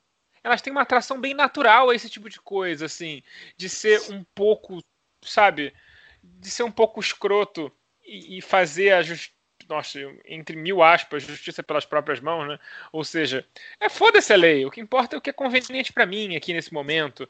Né? O que é bom para mim. O que é bom para mim é soltar o Queiroz e, e, dar, e converter mandar de prisão de foragido, né? Que é uma coisa que, sei lá, acho que nem o Pimenta Neves conseguiu isso. E ele era um cara muito bem relacionado. É, assim, é um negócio de um escárnio assim, completo. É, é, dá tapa na cara e falar: essa pessoa não pode ser presa porque ela é conectada ao presidente. É, esse é o nível do que aconteceu, assim, é muito na cara. Então, Mas... Então, assim, essa casta aí é isso aí. E, o judiciário é assim por quê? Porque é o único poder que não foi reformado no final da ditadura. Exato. E aí eu não acho que seja só conveniência. A conveniência ela é significativa, mas tem uma coisa é, da hereditariedade, né, do judiciário. É impressionante, as pessoas é, são... Não, né, não basta ser um negócio elitizado, né, é um negócio hereditário, com certeza. Eu entrevistei recentemente uma juíza é, que ela me falou como se estivesse me contando uma boa ação que ela levou, que ela veio, visitou São Paulo num determinado momento e que ela trouxe os filhos dela de carro num carro blindado para visitar a Cracolândia. E ela falava aquilo como se ela estivesse me dizendo assim que ela fez uma coisa incrível, porque ela mostrou para os filhos o que, que era se envolver com drogas, assim. É, é isso. A juíza, não vou dizer é. de onde, porque, né? Mas é isso, ela achou que ela estava contando uma história digna de como educar os filhos. E para mim e para outra pessoa que participávamos da conversa, ela estava dizendo que ela levou os filhos para um, uma espécie de zoológico ela na zoológico, cabeça dela. Né? É, é. Zoológico humano. Zoológico humano. humano né? É só para complementar, e quando eles não conseguem emplacar no judiciário, que às vezes não dá mesmo, seu filho não, não consegue, né? Mesmo com a mesmo com a influência fica difícil. Aí o que faz? Você coloca no STJD. Otávio Noronha, filho dele, vai virar presidente do STJD, que é um tradicional lugar para encostar gente do direito. Filho do Sveiter. É, eu ia falar justamente, o filho do Sveiter. O filho do Sveiter foi. foi. Sim, é. e muitos outros. Se você olhar com calma ali, tem um monte de filho de tem muito mais filho D do que filho da no STJD.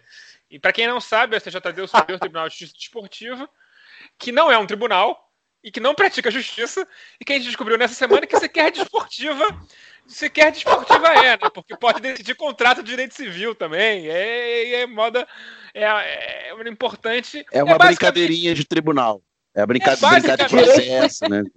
É basicamente, lá, oitava série, assim. Se você levar um monte de criança na oitava série para o Tribunal de Justiça de, do, da sua cidade, para o Tribunal do Júri, e fazer uma simulação de júri. Não é muito diferente disso. É, a Justiça Desportiva, é a Justiça Desportiva está para a Justiça, assim como essa, as eleições de colégio estão para as eleições, né? Tipo, vai ter eleição para presidente. É. Uma eleição lá com os alunos, que eles votam nos candidatos, divulga resultado e tal. É, tipo isso. Então é isso, os caras conseguem se emplacar nessas coisas por, basicamente pelo sobrenome, pelo, pelo cargo que o pai ocupa, que a mãe ocupa, que o avô ocupou, que o tio ocupa. Exato. Então é, é complicado. E aí o que, que acontece? Quando você vive num sistema né, elite de castas, as castas acabam se protegendo. E aí, tá aí. Deu no que deu. E é isso aí. Agnes estava querendo falar.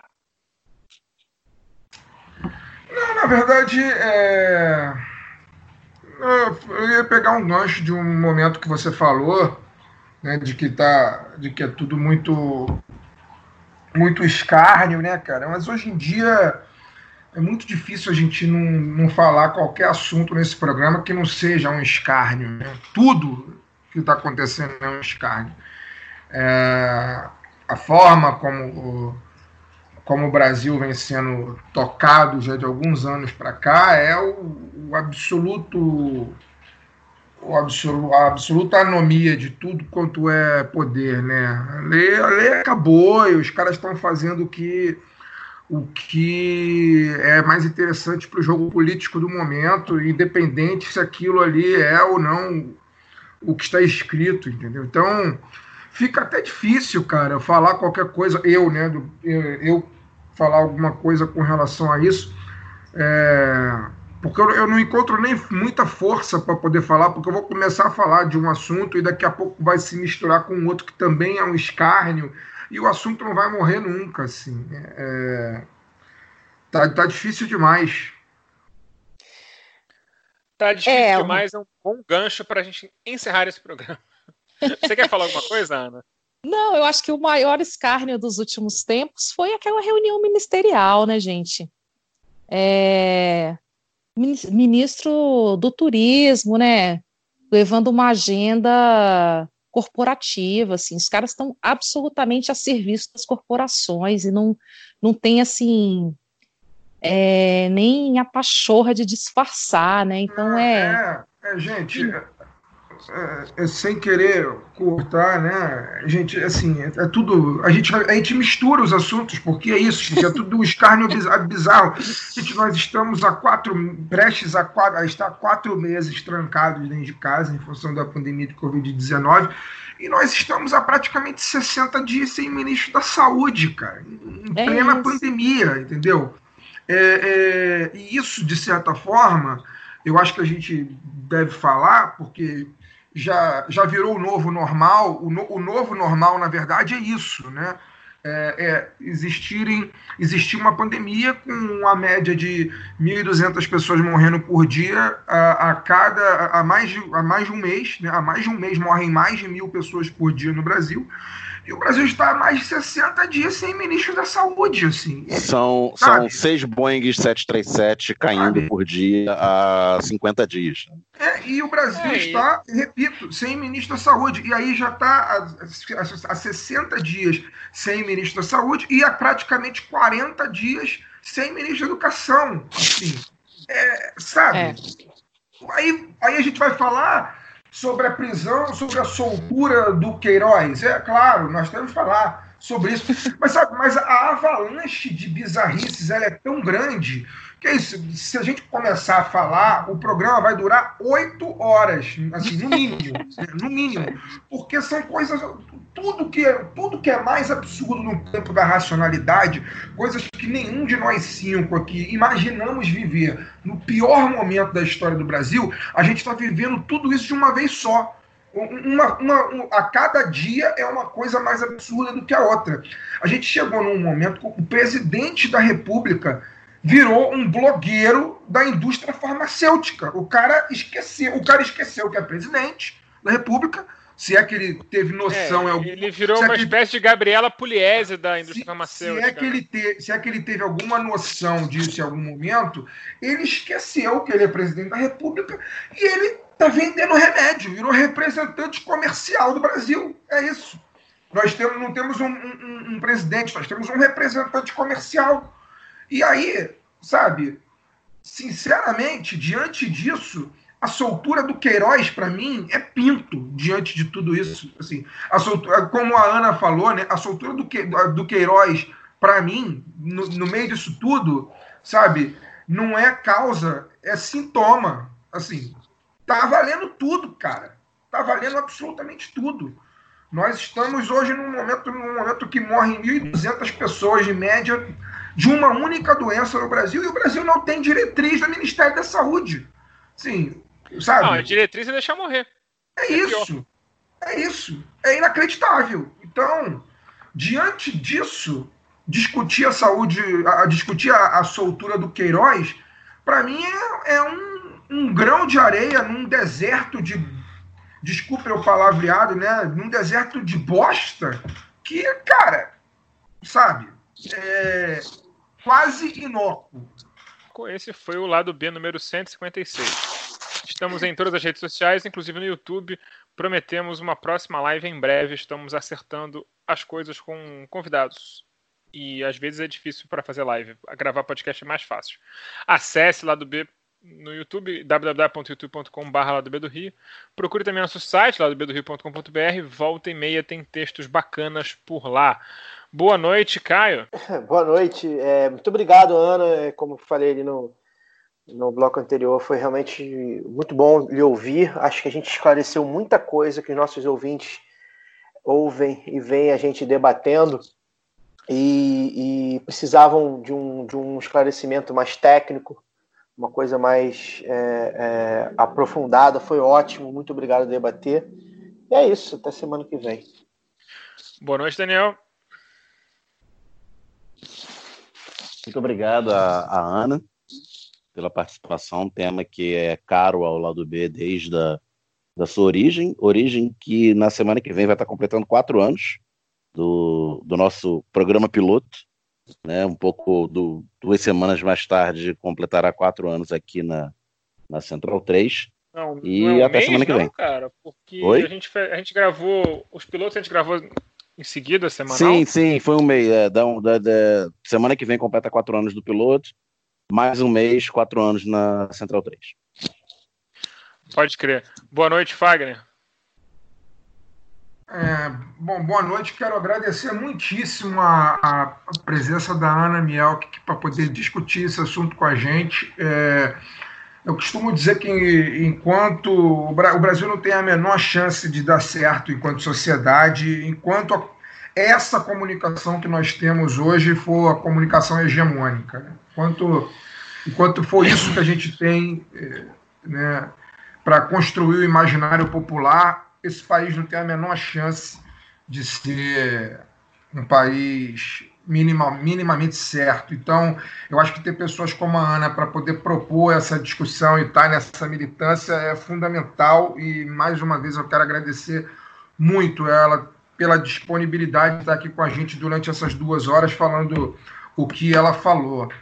É, e indo na, na esteira, né, só um último, duas últimas colocações, ainda na esteira dessa questão da comunicação, né, e também na est- na esteira da questão da pandemia, a CNN Brasil ontem ela fez um debate nesse ridículo programa, que eu não sei se é um programa ou se é um quadro, mas é um, seja lá o que for, é ridículo, o tal do o grande debate, né? E eu quero colocar aqui mais uma vez a minha indignação em relação a isso, porque foi o que eu falei agora há pouco, né? É, o Brasil atualmente, em média, 1.200 pessoas morrem de Covid-19 nesse país.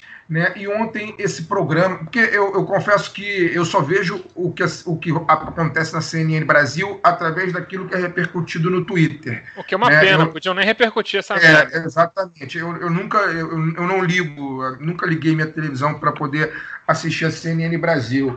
Mas é, ontem, por conta disso, por conta do Twitter, eu vi que esse programa, eu não sei se é um programa, se é um bloco, que inferno é esse o grande debate, mas estava, a pergunta que estava no ar era a seguinte: é, Bolsonaro gerencia bem a pandemia?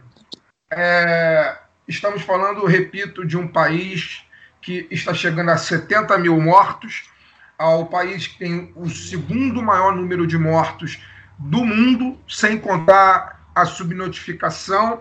Um país onde 1.200 pessoas estão morrendo por dia, em média, e nós temos um canal de televisão que ainda sugere, né, coloca em discussão a competência do presidente da República na gestão da pandemia. Né? É, então, acho que isso diz muito sobre a comunicação hegemônica que nós temos e a sociedade que nós temos. E aí eu acho que a Ana foi brilhante em colocar que Bolsonaro é um sintoma. Né? E, por fim, é, eu quero saudar, já que a gente vive no meio desse caos todo, esse, essa relação é, dantiniana que nós estamos vivendo em 2020. Eu quero, então, me apegar às pequenas vitórias do dia a dia e eu queria saudar a Portela e o Salgueiro, que, embora não saibamos se haverá ou não carnaval em 2021, mas são duas escolas que, da, desculpa, da última semana para cá, anunciaram seus enredos, ainda sem sinopse, mas vão tratar de diáspora, vão falar da coisa da, da causa negra, vão falar de africanidade, né? Portela com o enredo é, Baobá e o Salgueiro com o enredo Resistência. Então fica aí a minha saudação a essas duas escolas de samba que fazem com que o Brasil não seja um país completamente inviável. Se o, se o, Brasil não é completamente inviável, muito se deve à sua cultura e às suas escolas de samba, às suas raízes negras, e é isso. Obrigado a vocês que estiveram com, comigo aqui e a quem ouvir o programa amanhã. Até semana que vem. Ana Mielk, muito obrigado pela sua participação. Assim, foi até um programa que a gente falou pouco, né? Porque você fala tão bem que a gente estava querendo prestar atenção e ouvir. Muito obrigado. É, Foi quem, uma forma quem... gentil de dizer que eu falo muito, né? Não, de maneira nenhuma. E pelo contrário, foi, ficamos os quatro encantados com a sua participação. Então, quem, quer, quem quiser te seguir nas, nas redes aí para poder aproveitar mais das suas reflexões, faz como? Olha, nas redes eu tô como Ana C. Mielke, né? Então é Ana, o C de Cláudia, e Mielke do meu sobrenome, que dá, vai estar tá lá no post de vocês ou no site quando vocês soltarem o podcast. Então, Ana C. Mielke, eu estou no Twitter, estou no Facebook, estou no Instagram, com essa mesma, com esse mesmo, com essa mesma identidade. E eu queria agradecer também a vocês, ao Císio, Caio, Daniel, Fagner, todo mundo que faz parte aí da equipe lá do B do Rio, pelo convite, por esse bate-papo gostoso. Eu nem vi a hora passar, não foi cansativo. Eu fiquei pensando, né, duas horas é tempo pra caramba, né? Mas foi um bate-papo. Achei muito legal e parabéns. Espero que o lado B do Rio continue por mais quatro, por mais oito, por mais 16 anos, né? Que nada mais importante né, do que a gente ter aí diversidade e pluralidade para construir uma sociedade mais democrática, né, para que as pessoas não fiquem aí bitoladas né, com as informações que os grandes meios de comunicação reproduzem, né, muitas vezes é, com interesses bastante escusos, assim, né? Então, queria agradecer e é isso, fico à disposição. Tomara que de fato eu, fiquemos aqui por muitos mais anos e que tenhamos, e que tenhamos ouvintes o bastante para, para nos manter aqui por muito mais tempo. Fala, Fagner. Só fazer uma errata aqui, não que teve um determinado momento do programa que eu, eu falei que a, a Cristina Kirchner ela prendeu, né, ela, o governo dela prendeu os donos do Clarim. Na verdade, não chegaram a prender. A prisão foi pedida, né, por por envolvimento de cumplicidade no sequestro e tortura de, de membros da, fa, da família Greiver, né, em novembro de 76, né, e, entre outros crimes, mas não conseguiu, né? Os donos do jornal não chegaram a ser presos. Né? Foi só porque eu usei o tempo verbal errado. Não prendeu, pediu a prisão. Bom, feita essa errata, até semana que vem com mais um Lado B do Rio.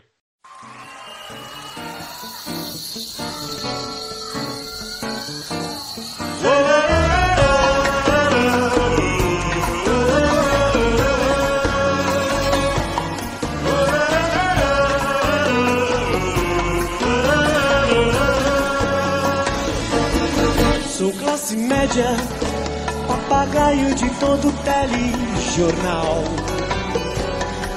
Eu acredito na imparcialidade da revista semanal. Sou classe média, compro roupa e gasolina no cartão. Odeio coletivos e vou de carro que comprei a prestação. Só pago impostos, estou sempre no limite do meu cheque especial. Eu viajo pouco, no máximo um pacote CVC trianual. Mas eu tô nem aí, se o traficante é que manda na favela. Eu não tô nem aí, se morre gente, eu tenho gente em Itaquera. Eu quero é que se foda a periferia toda. Mas fico indignado com o Estado quando sou incomodado pelo pedinte esfomeado que me estende a mão. O para-brisa ensaboado é camelô, bicho com bala peripécias do artista, malabarista do farol. Mas se o assalto é em Moema, o assassinato é nos jardins. E a filha do executivo é estuprada até o fim. Aí a mídia manifesta a sua opinião regressa. Implantar pena de morte ou reduzir a idade penal. E eu que sou bem informado, concordo e faço passeata. Enquanto aumenta a audiência e a tiragem do jornal. Porque eu não tô nem aí. Se o traficante é quem manda na favela. Eu não não tô nem aqui. Se morre gente eu tenho gente em Itaquera, eu quero é que se esconda a periferia toda. Toda tragédia só me importa quando bate em minha porta. Porque é mais fácil condenar quem já cumpriu pena de vida.